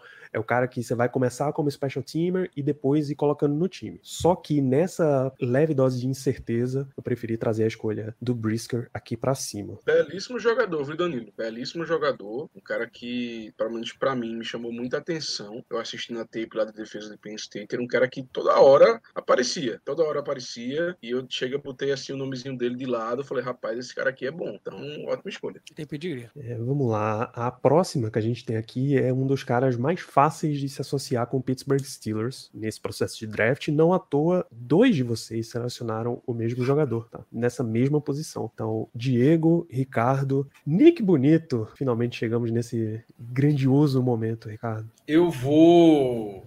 Como é que eu posso falar? Não quero. Nosso amigo Germano já está recebendo muitas críticas aqui no chat. Eu não quero diminuir a escolha dele, jamais. O talento do Quay Walker.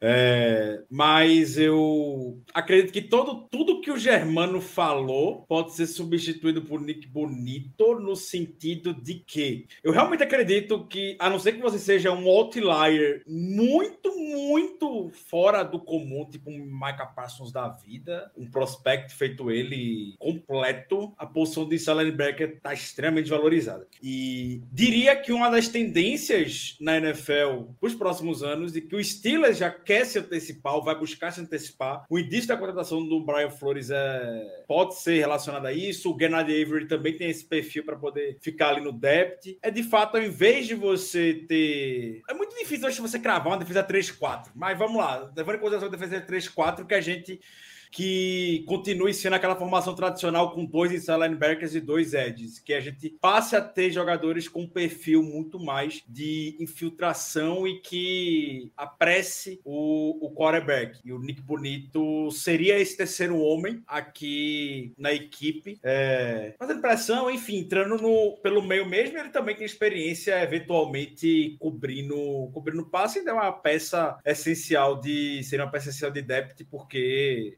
deixaria o Watt e o High Smith eventualmente também descansando. Então, assim como o Steelers em anos anteriores se antecipou a tendências, a gente não pode negar isso. O Ryan Chazier, por exemplo, foi uma antecipação no meio desse novo protótipo de inside linebacker que a gente tem hoje. Ryan Chazier saudável na liga atualmente dessa defesa seria algo absurdo, absurdo mesmo. Então, também acredito que o Steelers vai se antecipar com o Nick Bonito e ter cada vez mais essa tendência de encher linha de scrimmage, você tem jogadores com perfil muito mais de filtração ali para você poder atuar de, de linebacker pelo meio, pelo meio mesmo.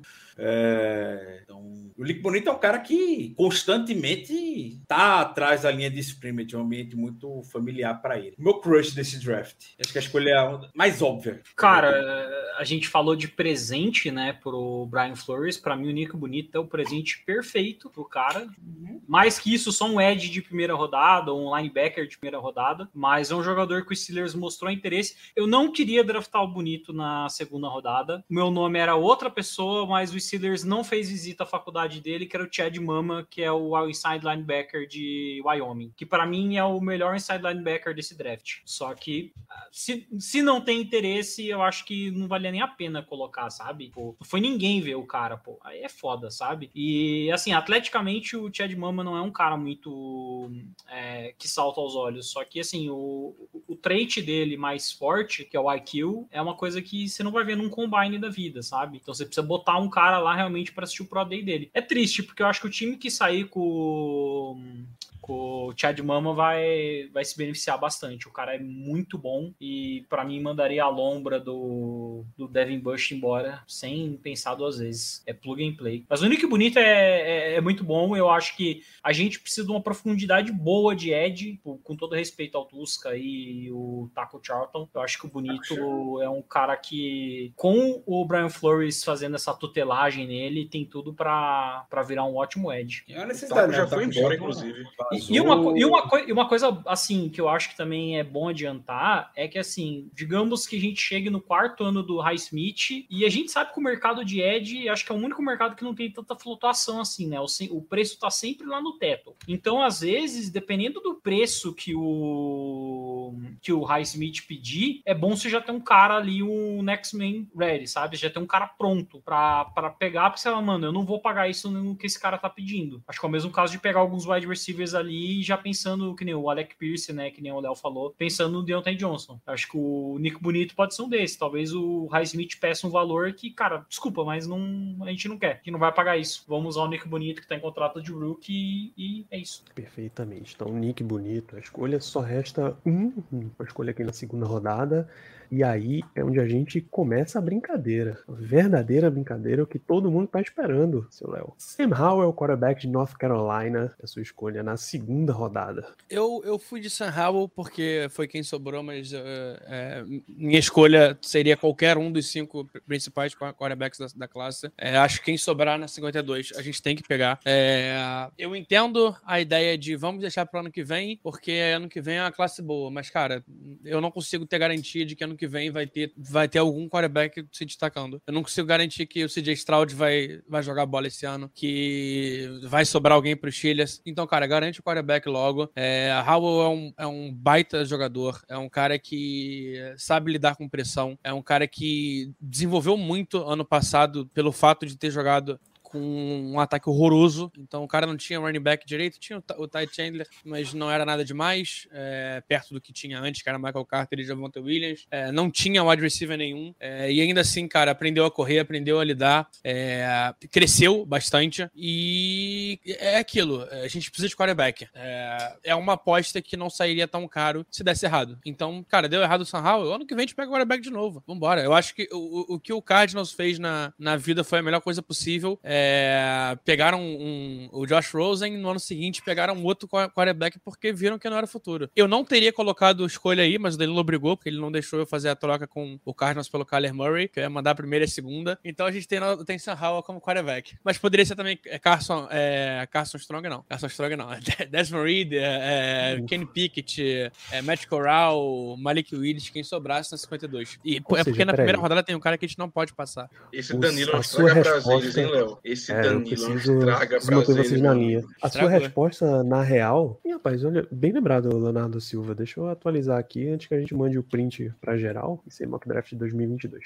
Então você quer dizer, Léo, que a sua resposta não é Sam Howell. A sua resposta é um quarterback. É um quarterback. Um dos cinco quarterbacks. E aí, quem sobrar, então, a gente pô, pega. Dois, Porque, cara, cinco, todos cinco. eles funcionam. É, todos eles são caras, são, são bons prospectos. É, eles estão numa faixa muito parecida. A diferença do primeiro pro último é muito pouca.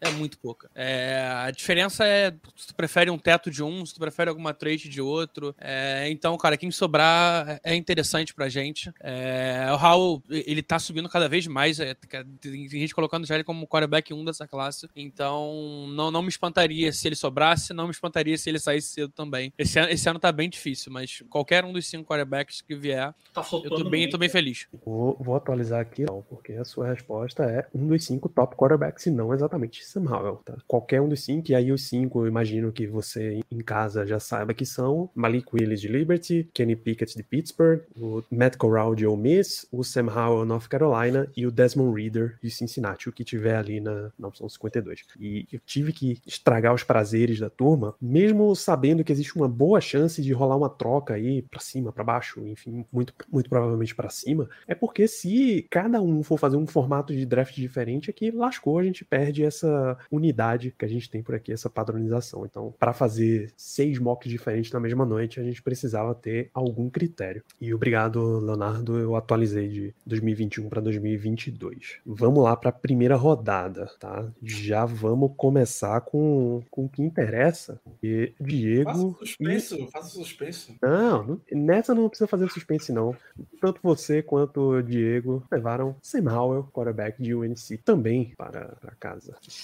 O Diego trocou? É, ah, tá. é, o Sam Howell, pra mim, é, eu comecei, assim, a minha, a minha. Eu tentei fazer o draft sem pensar em troca. Pensando em troca, pra mim, a opção seria o Malik Willis. Mas não pensando em troca, acho que ali na 20, eu acho que o Sam Howell tem uma flutuação suficiente para que ele possa acabar é, indo parar nessa escolha. De qualquer forma, eu gosto muito do Sam Howell. Eu acho que para mim ele é o segundo melhor QB da classe. É, é um cara que teve um 2020 fantástico, porque o elenco de North Carolina foi muito bem. Tanto que eu via os, os mocks prévios, né? E ele tava junto com o Spencer Rattler ali na pick 1 e 2. Só que o desempenho não foi muito bom porque o time não ajudou, cara. Se, se você for procurar os highlights do Sam Howell em North Carolina esse ano, eu acho que dá para você contar assim no dedo, numa mão só, o, os snaps que não tinha tipo três caras na fuça dele, sabe? Então assim, ou ele precisava colocar a bola debaixo do braço e correr porque ele não tinha tempo de ler defesa, ele tinha que ele ir na base da corrida mesmo para ganhar jarda, ou ele soltava a bola muito rápido e com bastante precisão. E ele teve um recebedor bom esse ano que foi o Josh Downs, que acho que por ano que vem, inclusive, é um cara que vai ter um, um grade bem alto, ótimo recebedor. E quando ele virou no Josh Downs, ele tava ali com uma 72, 73% de taxa de, de acerto. Então, assim, você percebe que quando o alvo é bom, o cara consegue fazer funcionar. E, meu, ele tem braço, ele tem atleticismo, ele corre muito bem com a bola. Tipo, ele ter perdido o Javonte Williams e o Michael Carter acabou fazendo bem para ele.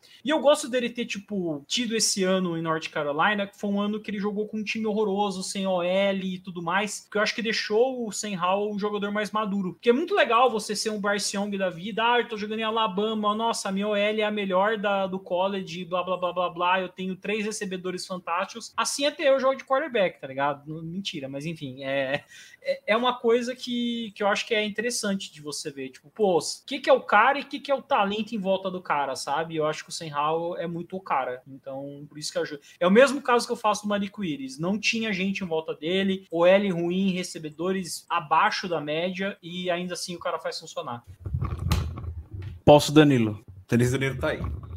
Mas eu vou, mas eu, eu vou, eu, eu irei complementar. É, O Léo falou uma coisa que eu acho muito importante quando a gente estiver olhando todos os, os quarterbacks dessa classe. Eu lamento muito que não tenha conseguido participar do programa sobre os prospectos de ataque desse ano, que está muito relacionado a justamente que a diferença entre. Eu não vou botar o Desmond Reader porque eu realmente não, não bati com ele, não gostei do Desmond Reader. Então gosto. vou classificar somente entre os quatro, com o Malik Willis sendo um pouco distoante, que eu não acredito que vai chegar de fato na 20. Como trocas não é algo nem que eu quero fazer, sendo muito sincero. Eu não quero que a gente suba por ninguém. Eu não quero que a gente abra mão de piques de draft para poder para poder subir. Então eu diria que o Sam Howell na 20 seria a melhor opção possível. É, Ao contrário de muita gente, eu, eu, eu, eu tentei muito, muito, muito gostar ou me encantar com Kenny Pickett, mas eu ainda eu tenho o Matt Corral e o Sam Howell. Eu tô com essa mesma dele. Sensação, Ricardo. Cada dia que eu assisto mais o tape do Kenny Pickett, mais eu fico pensando no Jordan Edson e não no Kenny Pickett. Tipo, É. o Kenny Pickett, é assim, ele, ele, ele, tá, ele tá pronto pra NFL, tá? Mas sabe quando você não vê aqui e você fala, meu, que,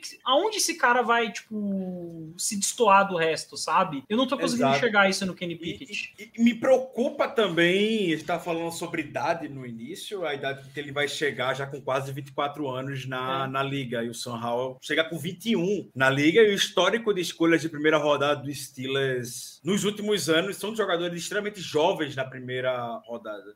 É, o Sam Howell preenche todas as caixinhas de uma escolha de primeira rodada do Steelers, porque, claro, visita, Pro Day, e o Mike Tomlin ficou lamentando muito não ter ido pro Pro Day dele, porque tem encontro dos técnicos da NFL e a participação Foi sacanagem com o. North Carolina, inclusive, pô. Agora, o Colbert estava lá, Marcar todas as caixinhas esse ano não é uma grande vantagem. Exato, Né? é, sim, todos, todos eles estão preencheram preenchendo. quase tudo. Mas, mas diria que tem alguns, não olhando por esse aspecto de visitas, enfim, que todo mundo preenche, mas eu vejo muito o a questão da titularidade do Sam Howell, que foi a carreira toda dele. A idade, principalmente, eu acho que é um fator que pesa bastante nessa conversa e você não abrir mão de drafts para isso. É, abrir mão de picks, na verdade, para poder para poder subir. O Diego comentou o estilo que o Sam Howell acabou se desenvolvendo, podemos dizer, com a chegada, com a saída, na verdade, de dois bons running backs. Ele passou a improvisar um pouquinho mais e, claro, óbvio, nunca vai se comparar com o jovem, com o jovem Big Ben. Mas um dado que me chamou muita atenção do Sam Howell é como ele hum, se recusa a fazer check down. Ele é um gunslinger. Ele só teve dois check downs na temporada passada, basicamente. Ele se arrisca mesmo. Mas mesmo assim, apesar disso, ele consegue manter a precisão dos passes passe dele. Cara, Foi só até pra. Mas uh, isso dá medo não pelo não pelo, por ele ter a precisão, dá medo para quem tá no outro lado recebendo, né? Também, sim. Por isso sim. tem que botar um David Bell da vida ali pra ter uma segurancinha na hora que ele tá fazendo. Mas uma coisa do, do Sam Howell também, que eu acho que ele largou muito o braço, é que, cara, sinceramente, o corpo de recebedor ali, ele mirava no cara que tava mais ali posicionado para ganhar jarda e fazia. Porque, cara, ele, esse ano dele foi literalmente tirar leite de pedra. Ele foi sacado 48 vezes. Cara, desculpa, você, você não consegue botar a culpa no quarterback quando o cara é sacado 48 vezes. A OL de UNC era pavorosa, cara. E você vê muitas jogadas que deu um, tipo, nesses passos estilo Gunslinger, assim, de muitas jardas, que, você, que já tinha, tipo, dois caras pulando no cangote dele, sabe? Então ele joga muito bem em cima de pressão. É, quando tem tempo no pocket, se você vê os arremessos Sam Howell dentro do pocket pro- protegido, que são poucos, né, por conta da, da OL, ele consegue fazer arremessos muito, muito bons, sabe? E Quando ele tem tempo para ler a defesa. Esse ano ele não teve tempo para ler a defesa, então realmente prejudicou bastante o estoque dele. Se ele tivesse. É que, ano- é que ano passado ele não podia ir, né, pro, pro draft. Podia? Não, né? Não, 20, 20 anos ele não podia, não. Então, assim, ele é um cara que tem. Howell podia, Podia, podia, podia. Podia. Ele, não- ele, que- ele que preferiu Ele é um senior. É, Inclusive, ele- se ele vê ano passado, ele era garantia de primeira rodada. Sim, nossa, com certeza. Ah, é. Ele tinha vindo de um baita ano. É, o... Mas uma coisa legal para só para terminar do Sam Howell, é... no ano retrasado ele teve 150 jardas corridas, esse ano ele teve 850. Fo- Foram, se não me engano, foram 50 menos que o Malik Willis. Malik Willis, exatamente. A gente fala muito da habilidade de correr do Malik Willis, mas o Sam Howell também corre muito bem. E o balanço dele é um negócio incrível, porque você vê os linebackers trombando nele, ele continua de Não pé, cai. mano. É, Não é, cai. Nesse quesito, Exato. ele lembra um pouquinho do Big Ben lá no início da carreira mesmo. É, quando ele queria correr. Era, cara, era uma jamanta correndo que, pô, batia e não caía, não adianta. O Josh Allen também tinha uma parada assim, né, mano? Ele era um cara, por ele ser um cara fortão, eu lembro em Wyoming, assim, ele corria e, mano, ele, os caras não derrubavam ele porque ele era fortão, pô. E o, o mais incrível é que o Sorral ele é, ele é liso, porque ele não é grande. Ele é. Não. Ele tem um porte médio para pequeno. E, e só uma pergunta, Ricardo. Tu não, sub, tu não gostaria de subir na 1 e na 2? Tu subiria pra final de primeira rodada? Pra ir atrás no São Raul?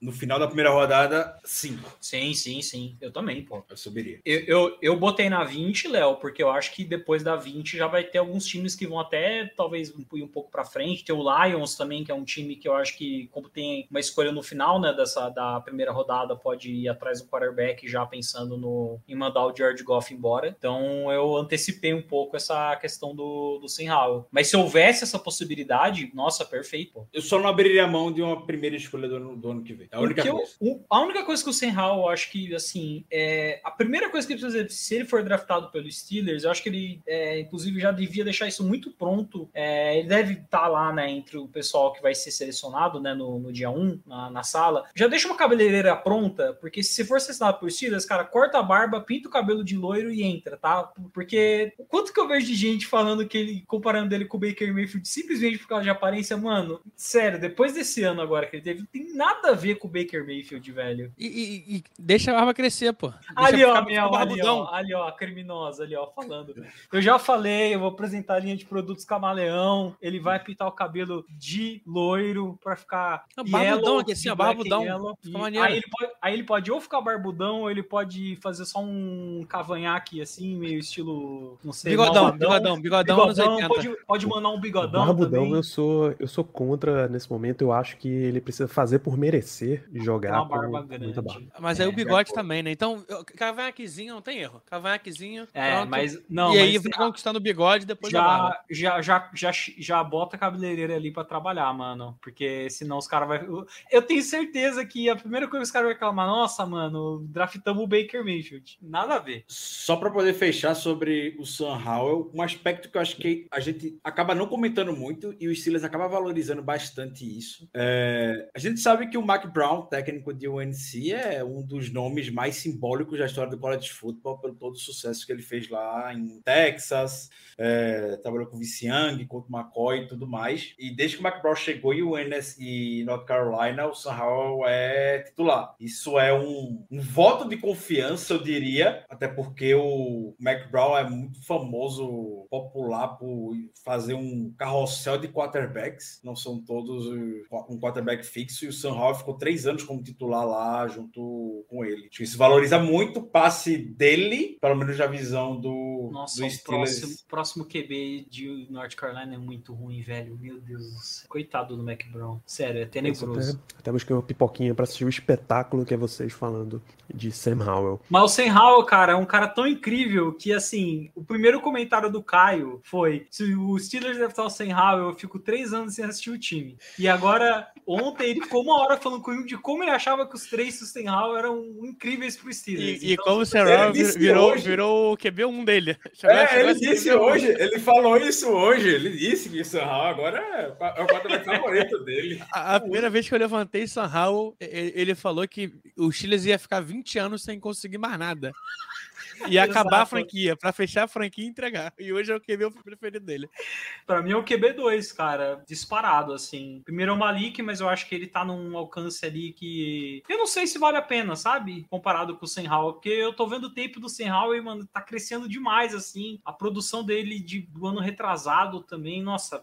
Ele é bom, mano. Ele é bom, ele é bom, ele é bom. Eu tem gente comparando com o Trubisky, com o Baker Mayfield, mas. Cara, o, o Howell é o Howell. O, o Trubisky é o Trubisky e o Baker Mayfield é o Baker Mayfield. Pronto. Mas mesmo assim, Diego, suponha que ele seja a próxima versão do Trubisky, tá? É, do Trubisky como prospecto, não o Trubisky 2022. Que tem uma diferença porque o Trubisky teve vários anos em que ele não foi preparado para ser o melhor suficiente, o melhor possível. Uhum. Seja com a falta de jogos que ele teve no universitário, É. seja com a, a não preparação que ele teve em Chicago e tal. Não é muito a cara do Steelers. Já teve o seu quarterback ponte. É rigorosamente no mesmo estilo do próximo quarterback que vai entrar. Faz muito. Steelers, pô. Muito Steelers, pô. Porque a transição é muito. Porque assim, quando você pensa no quarterback ponte, é, beleza, vão ter os recebedores. Então, assim, se você faz essa transição com um quarterback do mesmo estilo, os recebedores encaixam. Que isso é uma coisa que acontece às vezes muito time. Tem time que troca de quarterback, mas os recebedores eles não tem nada a ver com o estilo do quarterback, sabe? Tem aquele quarterback que ele é um cara mais bola segura, que ele vai ali atrás dos recebedores que ganham muitas jardas por recepção. Tem aquele quarterback que ele tem um braço mais forte, que ele vai atrás daquele cara que é melhor em bolas contestadas, por exemplo. Então, assim, eu acho que faz bastante sentido mesmo. Tem que ter esse encaixe. É isso, então já temos duas das escolhas de primeira rodada do nosso mock. Agora eu dou aquela leve segurada na audiência, porque a gente vai para a escolha menos interessante de todas, que como vocês devem imaginar é a do bot, ele coloca Devontae Wyatt, inside defensive lineman de Georgia. Não que Wyatt seja um jogador necessariamente ruim, não é. Ele é um jogador que tá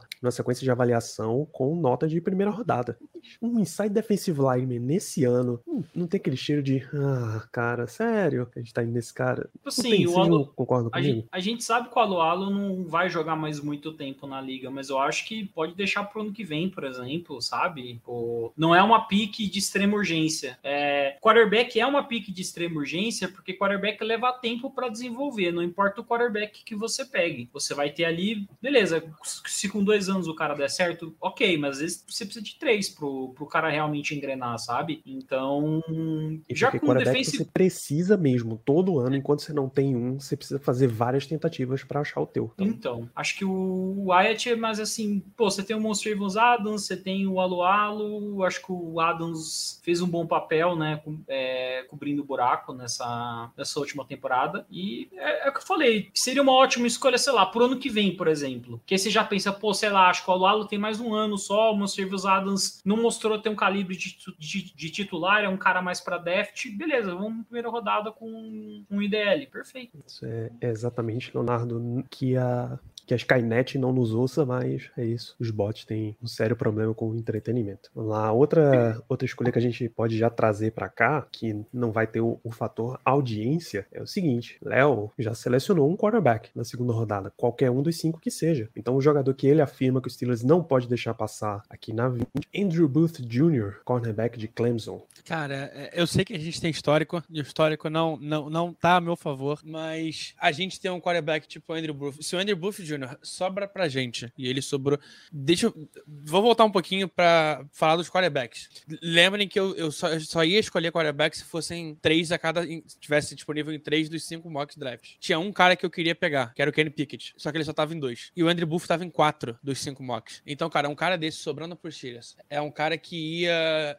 É, é o, o cornerback que a gente não tem há, há tanto tempo. É, Steve Nelson teve um ano muito bom, Joe Hayden teve bons anos, mas a gente não teve um cara pra chegar e brigar ali por ser, cara, top 5 cornerback da liga. Um cara que os times parassem de jogar em direção a ele de tão bom que ele é. Essa e o é Andrew Booth Jr. inevitável. pode ser isso. É tipo assim, essa de- pique, essa pique é inevitável. Tipo, eu não acho que ela acontece esse ano. Eu acho que a gente vai de, de QB na primeira rodada. Mas eu acho que ano que vem ou no outro ainda a gente já tem que começar a pensar em cornerback na primeira rodada. Eu, eu tenho trauma ainda por causa do, de, de todos aí que passaram aí, Art Burns principalmente. Mas a gente vai ter que quebrar uma hora esse molde e ir atrás do, do cornerback. E aquilo, é um cara que o Tomlin visitou, é, foi no Pro Day de Clemson, mesmo com o Andrew Booth machucado. E, cara, desculpa, é, não tem nenhum outro jogador de Clemson que briga pra ser primeira rodada. Talvez É. segunda. O Mike Tomlin foi lá conversar com o Andrew Booth. É, é um cara que é, é plug and play. Ele tá voltando de uma lesão agora, mas, cara, tu vai botar ele pra jogar, ele vai render. É um cara que tem uma mentalidade absurda. é, a inteligência dele de futebol é, é de outro mundo, de verdade. É um cara que sabe ler a jogada, sabe entender o que tá acontecendo. E, cara, é, é uma pick pra gente não precisar se preocupar com o cornerback por uns 10 aninhos de boa aí. É um jogador novo, é um jogador que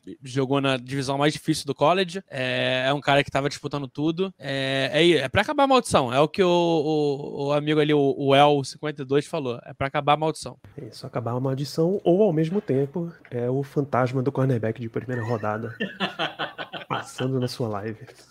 Eu tô mais nessa fantasma, tô mais traumatizado. Eu tô, tô- tenho trauma também. Lembrando que o último cornerback de primeira rodada que o Steelers draftou foi o glorioso Art Burns em A 2016. lenda, e nossa. Vocês lembram o que aconteceu, né? Ele fez um dos piores jogos de um cornerback da história jogando contra o Chiefs, assim. Esse é o do jogo pegando fogo, ele virou a, tu- a tocha humana lá do, do- da Marvel, pô. Tanto que Ele, ele virou Smoke. Monday. É, esmo- Smoked Monday. Smoked every day.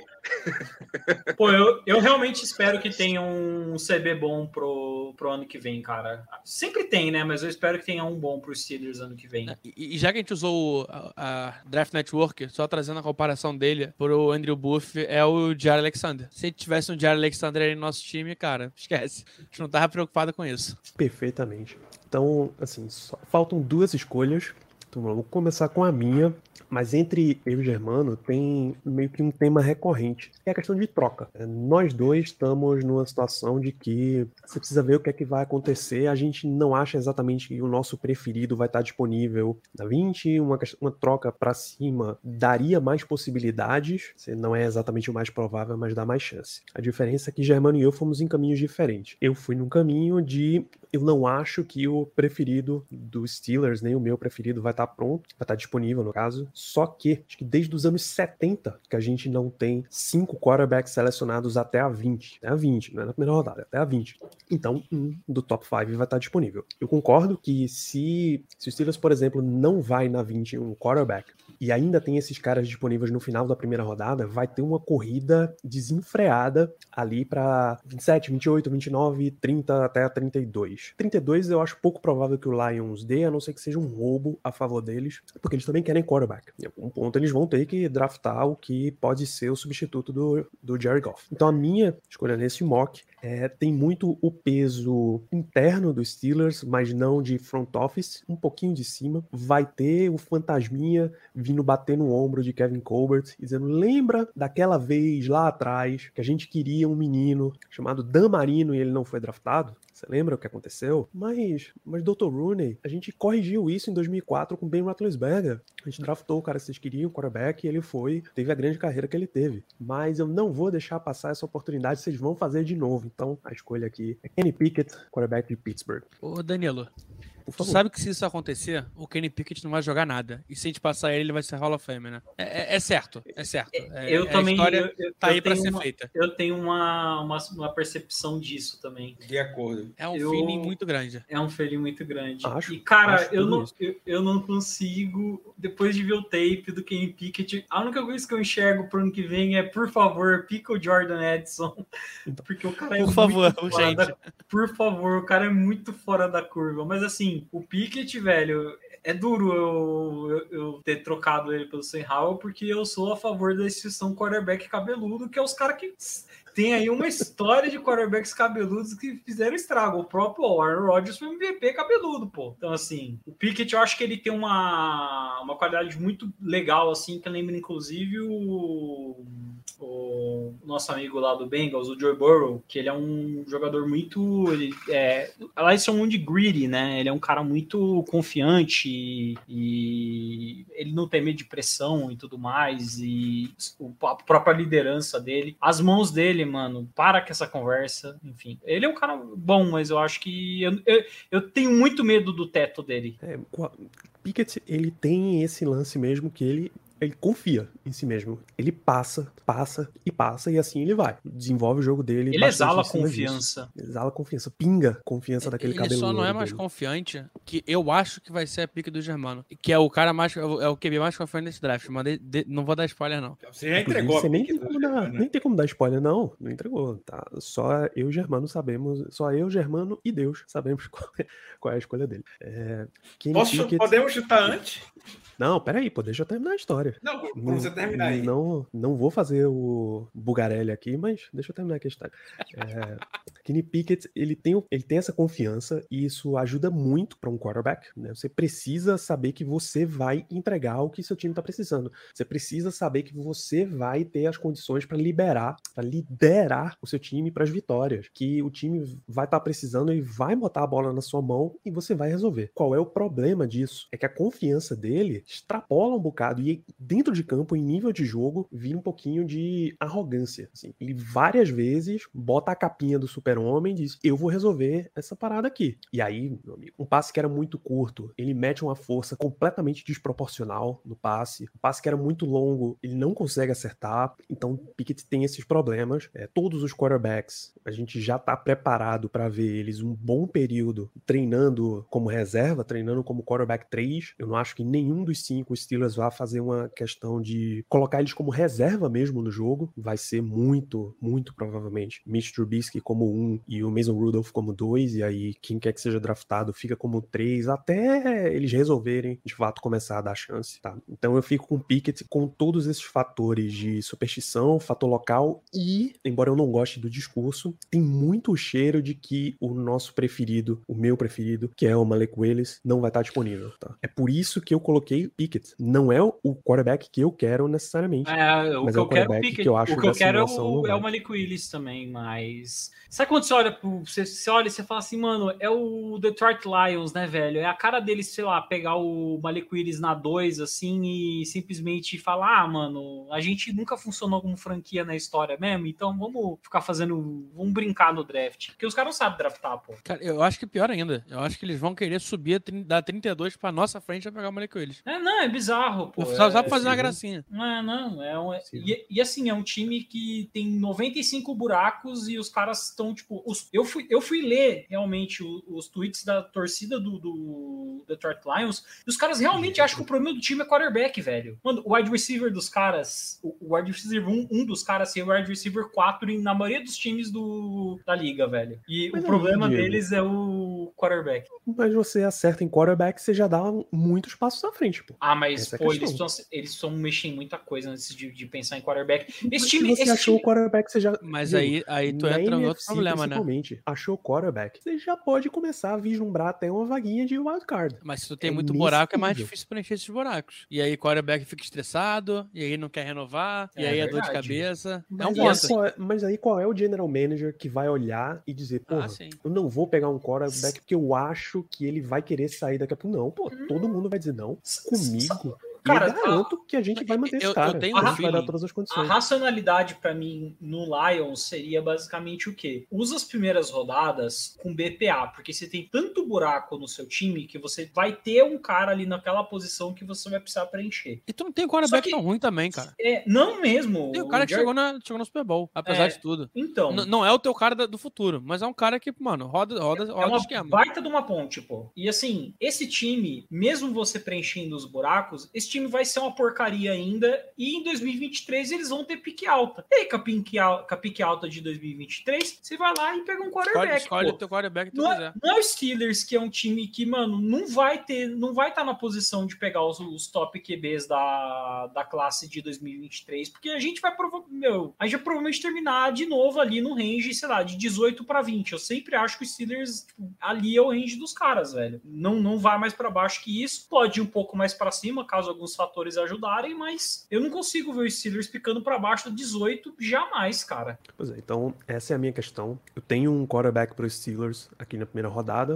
Eu só não acho que vai ser o preferido deles. Mesmo porque nessa nossa simulação a gente precisava se manter na escolha 20. Não Exato. podia nem ir para cima, nem ir para baixo. Eu reforço que eu acho que o Steelers vai adotar a posição Chicago Bears 2021, que é espera até ali, saiu do top 10, corre, liga e resolve essa situação, porque você E a precisa conexão Rooney agir Mara, atrás de você não confia, não, Danilo? Cara, eu, na verdade, assim, eu confio, eu acho que eles têm contato, eu acho que seria uma negociação, mas eu não acho que o Steelers vá abrir mão de tanta coisa e nem o Giants vá abrir mão de esco- a- duas a escolhas no top sete, 10 cê- para A fazer isso. 7, você não acha que eles. Não, O, o, o Giants, quer, o. Giants quer, quer trocar. É, o, É, o Giants- tudo o Giants quer, quer descer bem, pra mas o justamente... Steelers quer pagar o preço? É, então, esse é o problema. Mas Por isso que eu falei Cara, da tem conexão paga, Mara, né? Se vai Tem ter um precinho mais camarada nesse caso. O, o Saints paga tranquilamente.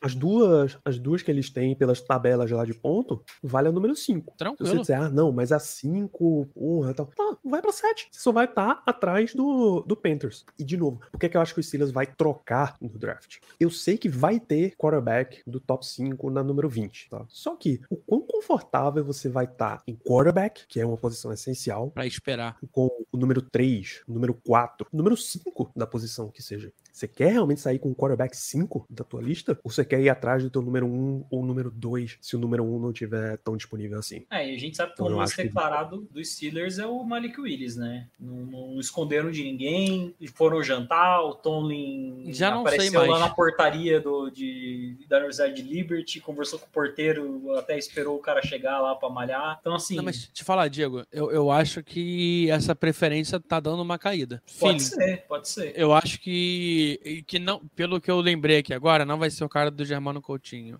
Mas é o cara que, pra mim, é o, é o jogador mais confiante dessa, dessa, dessa classe de QB, que é o cara que tá falando e que vai chegar na primeira. Na, vai, vai ganhar vaga de QB1 no, no training camp vai fazer acontecer. E, cara, é um cara com baita teto, é um cara que a gente não fala tanto. É, rola também um pouco de incômodo, porque, cara, ele chegou onde chegou, mas ele tinha a melhor defesa da, talvez, da, do século da, do college, que é o Desmond Reader. É, é, é um, é um cara que cada vez mais os Steelers me parece gostar dele.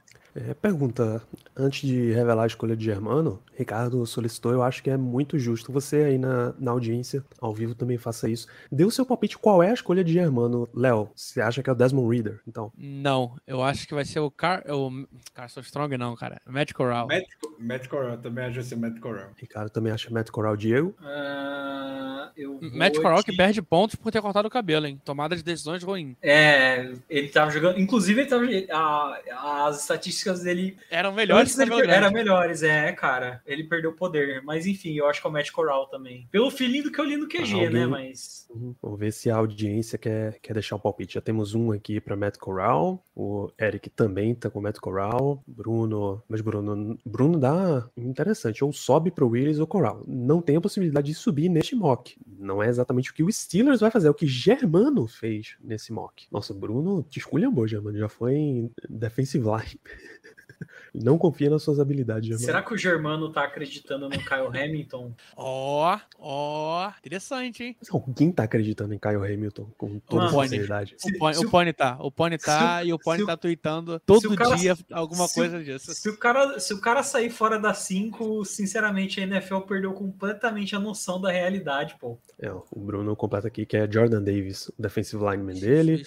Dantas tá com Reader. Bruno tá, se não for Reader, tá bom. Concordo. Esse é o pensamento que tem que ser feito no draft inteiro, que não pode ser o Desmond Reader de qualquer maneira. Ô, Diego, tu com o Raul, eu tô igual com o Reader. Cada vez que eu vejo mais coisa dele, eu vou gostando mais. Tá difícil. Eu assisti a temporada do Bearcats inteiro e eu fiquei assim, você é muito ruim, cara.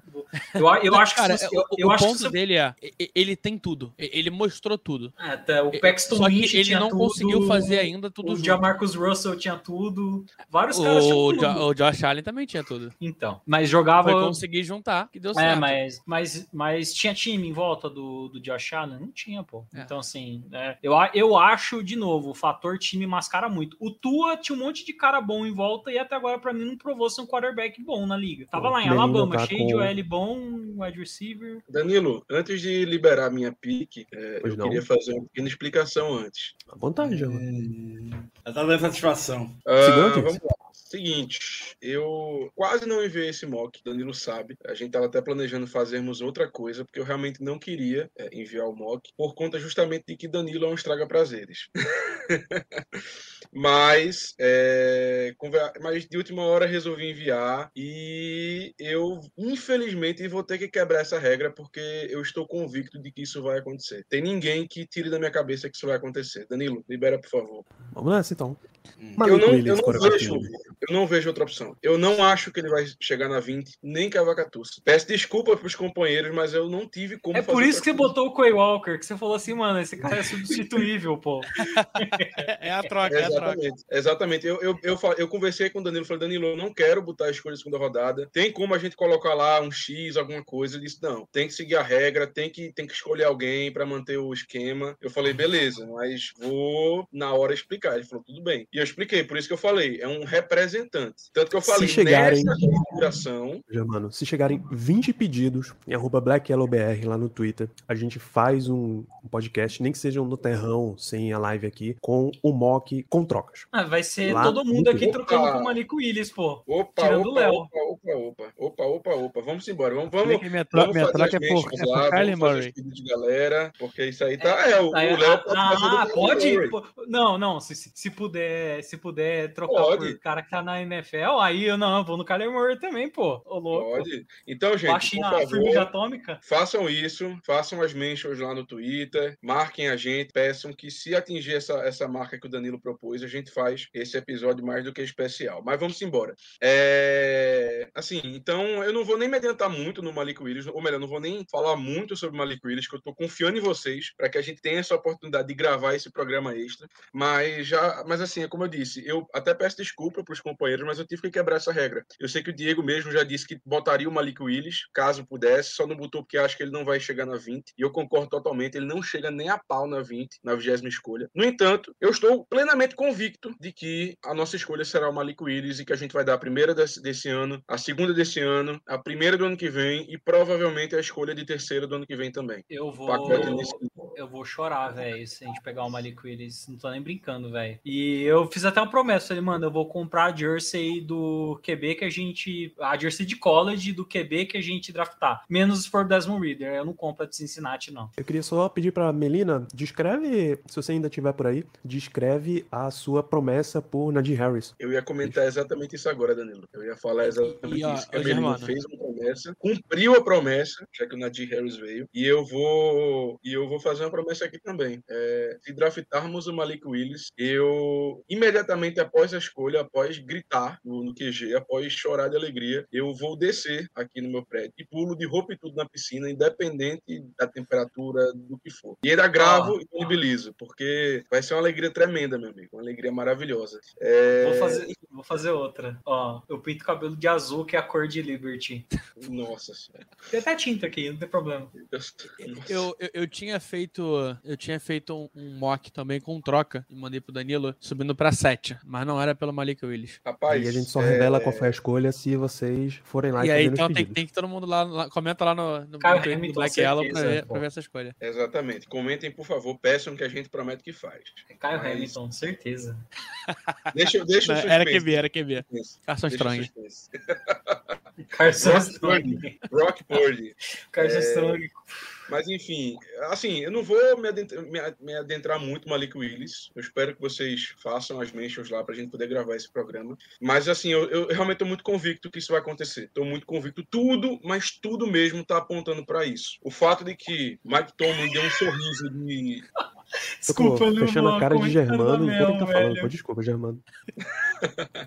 Nada. É, assim, tá muito claro para mim que isso vai ocorrer e se não ocorrer, não vai ser por culpa nossa, é porque realmente a gente não encontrou um parceiro de troca. Mas assim, poxa, o fato do- dos Steelers ter- terem ido em peso para o Pro Day de Liberty, o fato, como a gente já comentou aqui, do Mike Tomlin ter ficado conversando com o porteiro, bicho, de 6 horas da manhã, esperando o Malik Willis e treinar, pô, chegar no, chegar no, no- no ginásio lá para levantar peso. Cara, o sorriso de 50 dentes que o Mike Tomlin deu pro Malik Willis.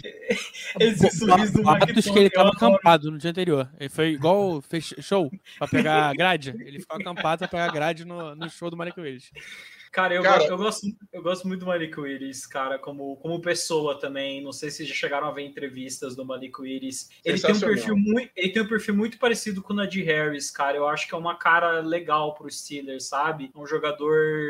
é, eu até falei, né? Lembra, Danilo, no, no programa de quarterback, que se fosse ele fute, ele seria o carneirinho, porque ele é um cara muito bonzinho. Mas, pô, ele é um cara muito bonzinho, mas isso não tem nada de, de ruim nem nada, pô. Ele, ele não tem aquela confiança exalante, talvez, do, do Kenny Pickett, mas isso é uma coisa que, com certeza, dentro da NFL ele vai adquirir. Mas é, ele é um bom exemplo para a comunidade. Eu gosto de jogadores que são assim, sabe? O Nadir Harris está mostrando ser assim. Inclusive, torço muito que ele ganhe um Walter Payton Man of the Year aí futuramente, porque eu gosto de, de- de jogadores assim, que essa boa Personalidade. promessa, né? A gente falou de promessa, a Melina correu todos os dias, às seis da manhã. Foi disso que eu ri, cara. Eu falei, Durante mano, 30 que, que- E ela já pagou, né? Ah, não, essa foi, o nos do 30 Najee. dias seguintes ao draft. Ela já pagou, pagou Meu eu pensei que essa também fosse a do, a do Malik, que ela já estava correndo em homenagem ao, ao Mike Tomlin ter ido lá às 6 da manhã pra conseguir garantir essa pique. Ô, Mel, fa- faz, a- faz a história. É, aí, falta, falta, já. pro- falta a promessa do Malik, da, da Ainda Melina. não, não decidiu, mas assim que decidir, comentaremos o que, o que foi Pô, vai sobrar tinta azul, ô, Melina, se você quiser. que é isso? É, a nossa questão então é o seguinte, tá? Este é o nosso mock draft de 2022. Assim que sair este, essa gravação aqui em versão de podcast, vai estar lá o, o mock completinho para vocês também relembrarem e relembrarem tal qual a gente fez nos anos anteriores. Vão lá em BlackYellowBR no Twitter, tá? Peçam para que a gente libere esse episódio. Libere, na verdade, a gente tem que gravar ainda, né? Que a gente faça esse episódio de mock com trocas. Vai ter a versão do Caio, dando a primeira escolha para Cleveland pelo Baker Mayfield, inclusive. Sky, um grande fã de Baker Mayfield, ele sempre sorri quando o Mayfield tá em campo, não pelo motivo que vocês acham. É, Caio vai. Eu, eu- eu vou soltar um pequeno spoiler. Caio vai soltar uma, uma bomba atômica se ele participar do podcast. Várias, qual né? é a minha. É, várias. Qual é a questão? A gente normalmente se fixa com esse formato que vocês estão vendo, só que quarterback faz um- uma revolução tão grande que vale a pena dar essa mudada aí no estilo, vale Até a pena o- a gente. Até uma organização que é o Steelers, né? Que não é acostumada a, a dar trade-up, né? É, foram poucos trade-ups que a gente fez na história. É, para quarterback muda isso totalmente, né? A, Na era Kevin o Big Ben foi uma sorte, né, velho? São três. É. Foi Três o quê? pra cima.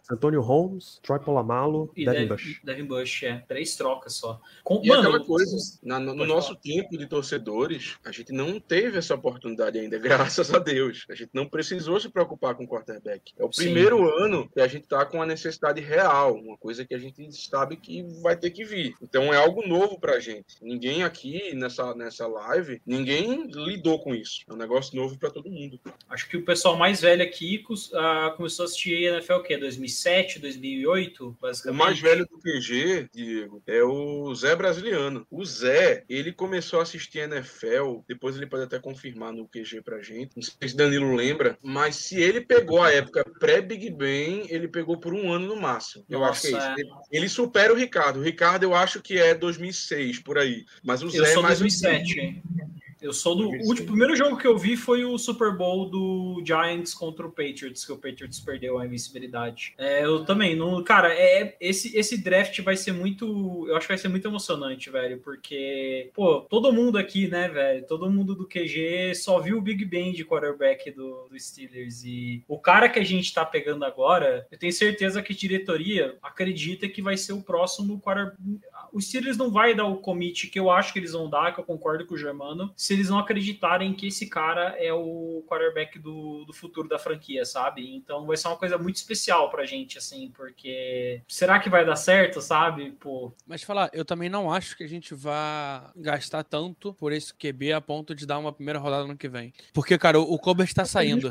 Será que ele vai. A não ser que seja alguém dentro de casa que vai assumir. Aí, beleza, eu acho que é mais fácil tu, tu conseguir negociar, né? Esse ponto. Mas... mas eu acho que o Colbert não vai querer, não vai querer fazer isso. eu tenho uma contrapartida. Eu acho que o Colbert vai chegar pro cara. Porque, assim, pra mim, um GM bom é um cara que às vezes ele sabe lidar com não ter uma escolha de primeira rodada, pô. Você tem que saber draftar a partir da segunda. Por que não? Aí, Sim, 2019, 2000, a gente, quando a gente fez a troca, né, pelo, pelo Minka Minka. Fitzpatrick, a gente tava com. A gente não tinha pique de primeira rodada. Então, Ah, assim, primeira rodada é obrigação, dá certo. É, então é a assim, única escolha que é obrigação dá certo. Ou pelo menos uma no segundo dia também. Mas eu acho que eu não sei se o Colbert tá ligando muito para isso, porque assim, quando, a- quando o assunto é quarterback, se esse é o cara que você quer, você vai pagar o preço que, que é demandado por ele. Eu acredito nisso. Inclusive foi isso que o 49ers fez, né? O Ah, beleza, tamo com o Jimmy Garoppolo aqui, tá tudo bem, mas a gente acha que ele não consegue ultrapassar o teto para o 49ers ser campeão. O diretoria, o Kyle Shanahan chegou e falou: Meu, troca tudo que der. Deu três piques de primeira rodada, não foi isso? Para subir para pegar o Trey Lance, porque ele acredita que o Trey Lance é o quarterback do futuro do 49ers. Então, assim, eu acho que a gente vai, eu acho que a gente vai chegar na mesma metodologia de se esse é o cara, a gente vai investir a fundo nele. Talvez não tão a fundo assim de, nossa, o Lions vai pegar na 2, assim, aí realmente esquece, sabe? Parte pro plano B. Mas na 5 ali, na 7, eu tenho completa e total confiança que o Steelers vai vai pular para pegar o, o Willis e vai deixar a pique do ano que vem para algum time, provavelmente para Nova York. É, eu tô mais com o Danilo. Eu acho que a gente vai esperar descer o top 10. Se bobear, não sai QB, é possível. E aí começa a movimentar. E eu vou dar outro contraponto nessa situação do Kevin Colbert. Assim, eu vou ser, eu, eu vou ser muito sincero. É, vocês acham realmente que a gente vai contratar um GM de fora da franquia?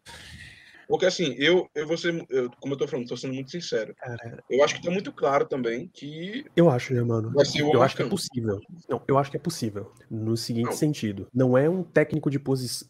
Possível, eu digo que tá, tá bem emparelhado. Porque você podia chamar um monte de cara pra conhecer outras situações e mesmo assim promover o interno. Não é como um técnico de posição, que o trabalho dele é bem específico. General manager influi em muita coisa no rumo da franquia. Mas muita coisa. Se fosse a última grande troca que a gente teve dessa, foi head coach. E quando já era batata, que o próximo head coach ia ser Ken Wisenhunt ou o Russ Grimm, que eram os caras que estavam de dentro, né? Era, o Ken Win- era eles, né? O coordenador ofensivo e É. o técnico de quarterback. Quando já tava, bicho, batido que ia ser eles, o Steelers foi com o Mike Tomlin, saca? Eu acho que realmente tem, tem muita chance. O Louis Riddick da ESPN ou qualquer outro dos grandes nomes aí que É, o Steelers avaliou, que foram muitos. Estão falando muito, né? Tá se falando muito agora de do pessoal do, do Eagles, né? Que é uma, uma galera de front office do Eagles que é, eles trabalham bem em cima de, de parte estatística e tudo mais, né? Eles têm um approach um pouco mais moderno agora para essa questão de GM e até tem um estudo, né? De como o Eagles está trabalhando muito bem essas, que- essa questão de escolhas de primeira roda, de, de draft no geral, manuseando escolhas e tudo, e tudo mais. Então pode ser, pode ser um approach diferente, né? Vamos tentar mudar aqui, vamos tentar modernizar as coisas, trazer uma, uma tendência mais é, presente na NFL, que a gente tá vendo que alguns times já estão adotando. E Cara, eu acho que pode ser diferente, mas não dessa maneira. É, eu consigo ver de verdade é, tanto o Hunt quanto o Omar eu gosto é, muito do Hunt, dividirem velho. cadeira. Então, talvez um deles tenha um nome e eles, não sei, talvez dividirem e, e aí trazendo essa galera nova, é, fazer escolhas coletivas, é, que é um pouco que parece estar sendo feito esse ano, né? O Tá Hunt todo liga- mundo indo ver tudo, tá todo mundo indo entender, parece estar sendo muito mais conversado. E, cara, é, dependendo da classe, eu não duvidaria, não.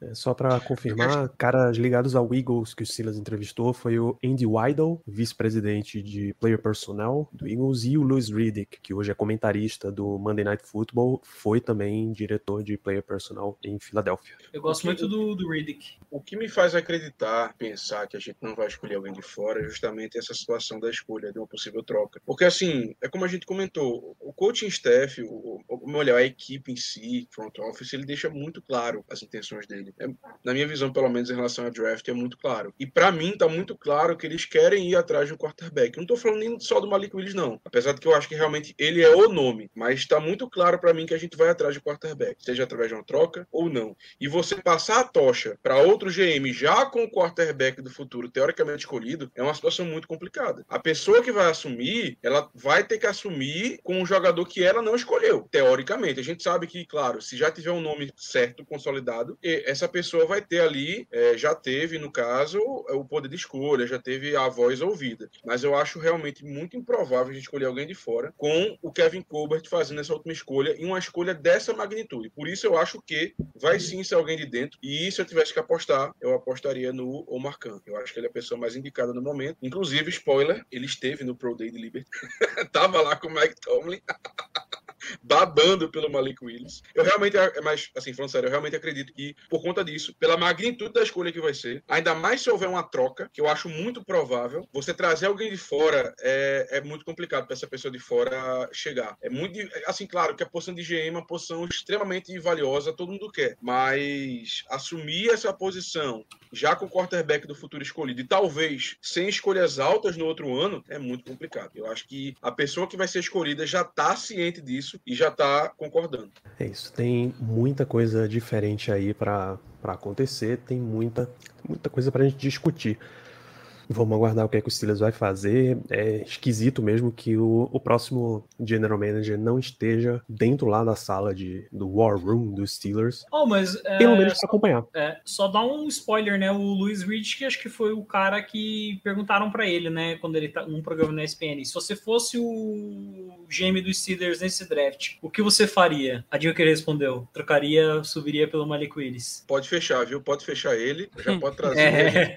Mas assim, gente, vamos, vamos e convenhamos. Vocês acham que essa não foi uma pergunta para todos os candidatos? Porque se Ah, você, se certeza. entrevistar um general manager, Então, você sim, quer sim, saber sim. o que é que ele planejaria, né? Mas eu lembro que o Rich falou isso muito antes do Steelers começar todo aquele processo de olhar pro Malik Willis, do Tony ir lá conversar com o porteiro, esperar o cara chegar e tudo mais, entendeu? E o Luiz Rich que já tinha, já tinha cantado essa. Não, eu daria, faria uma, uma trade-up pra, pra pegar o Malik Willis pro, pro Steelers. Mas, cara, eu gosto do Brandon Hunt também. O Brandon Hunt ganhou muito ponto comigo por conta do, dele ter bancado a, aquela troca do, do Mika Fitzpatrick. Porque, cara, aquilo ali foi, assim, foi muito arriscado, porque se o Big Ben volta mal, da, volta pior do que ele voltou, porque ele voltou mal, vamos, vamos ser sinceros, mas se ele volta, tipo, detonado da lesão, aquela pique do Minka, por mais que ele seja um baita de um jogador, seria uma pique muito difícil pra gente, tá ligado? Sabe? Tipo, a gente teria que correr atrás de quarterback e a gente não teria pique pra correr atrás de quarterback, entendeu? Então, o Brandon Hunt ter bancado aquilo lá, pra mim foi muito bom. É,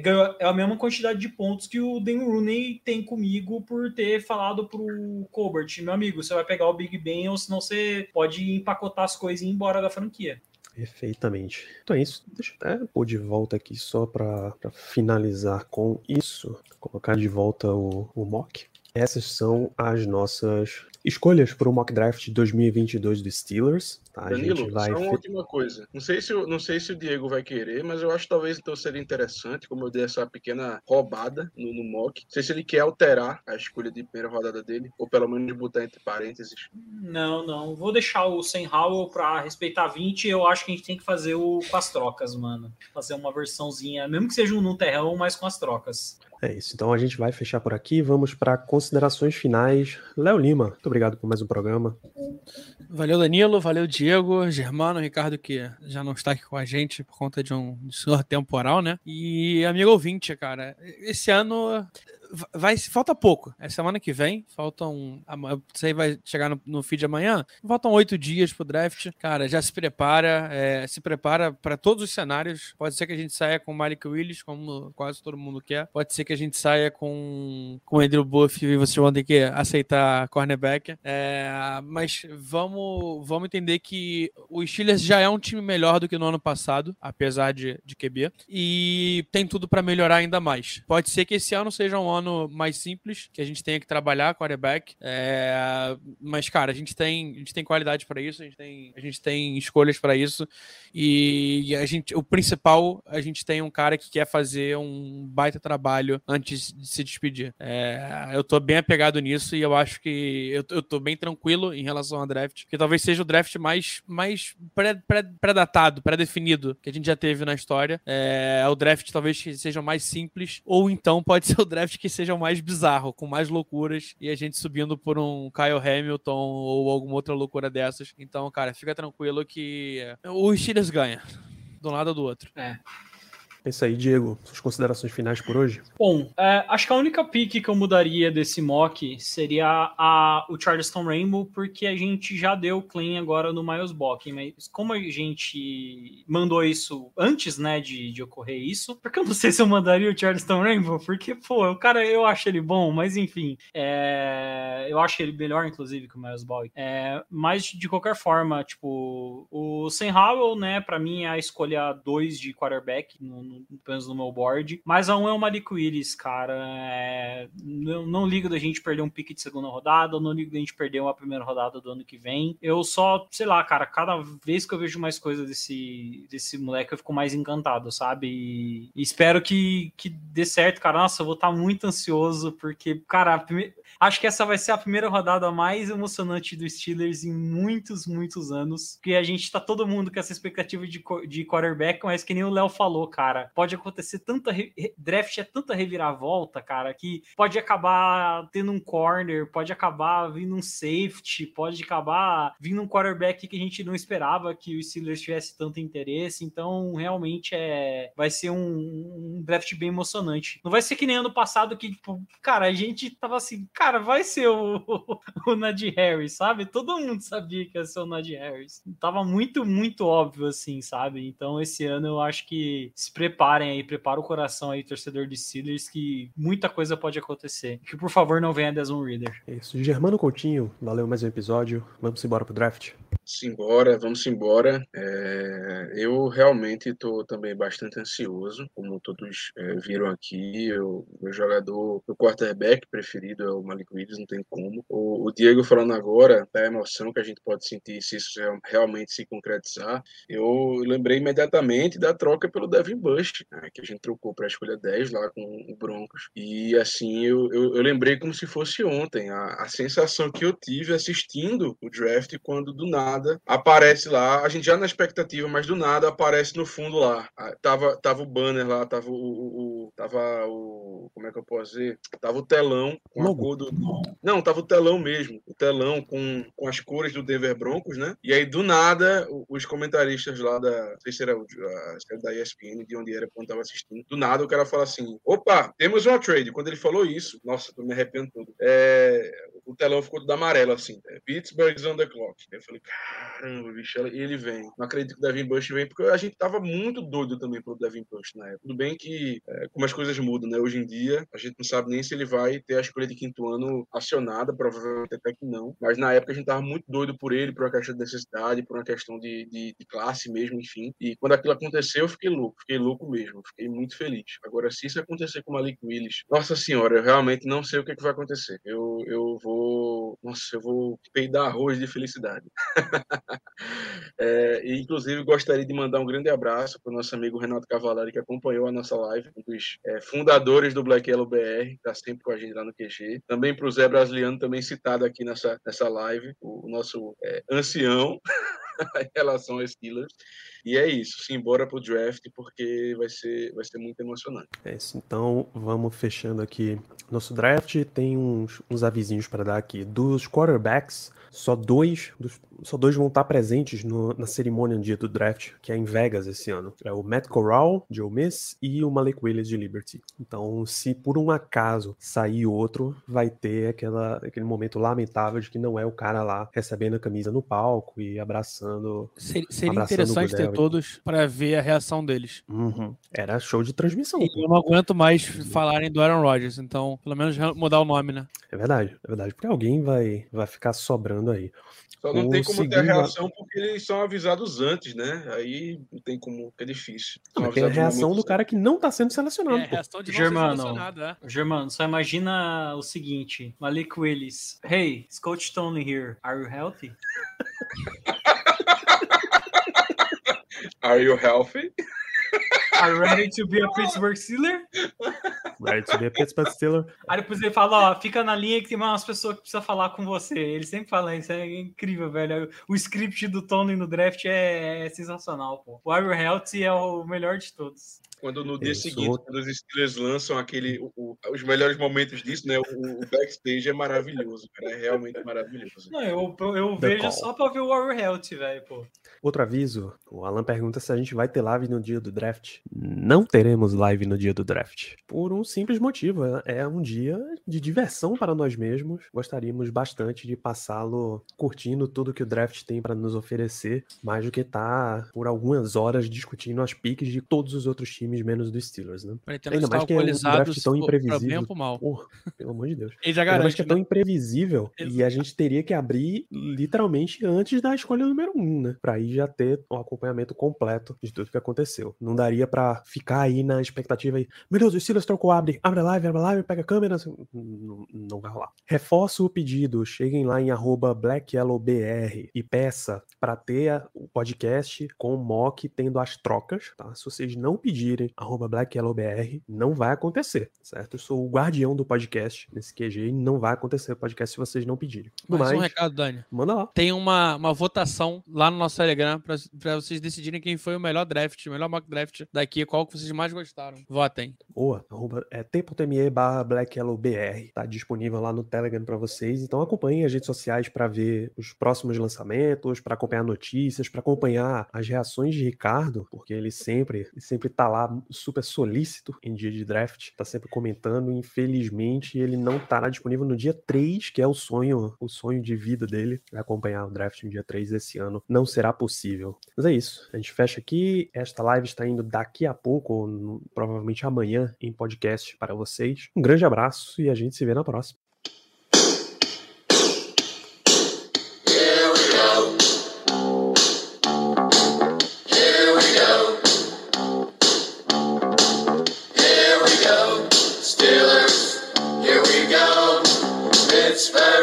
We go. Pittsburgh's going to the Super Bowl. Here we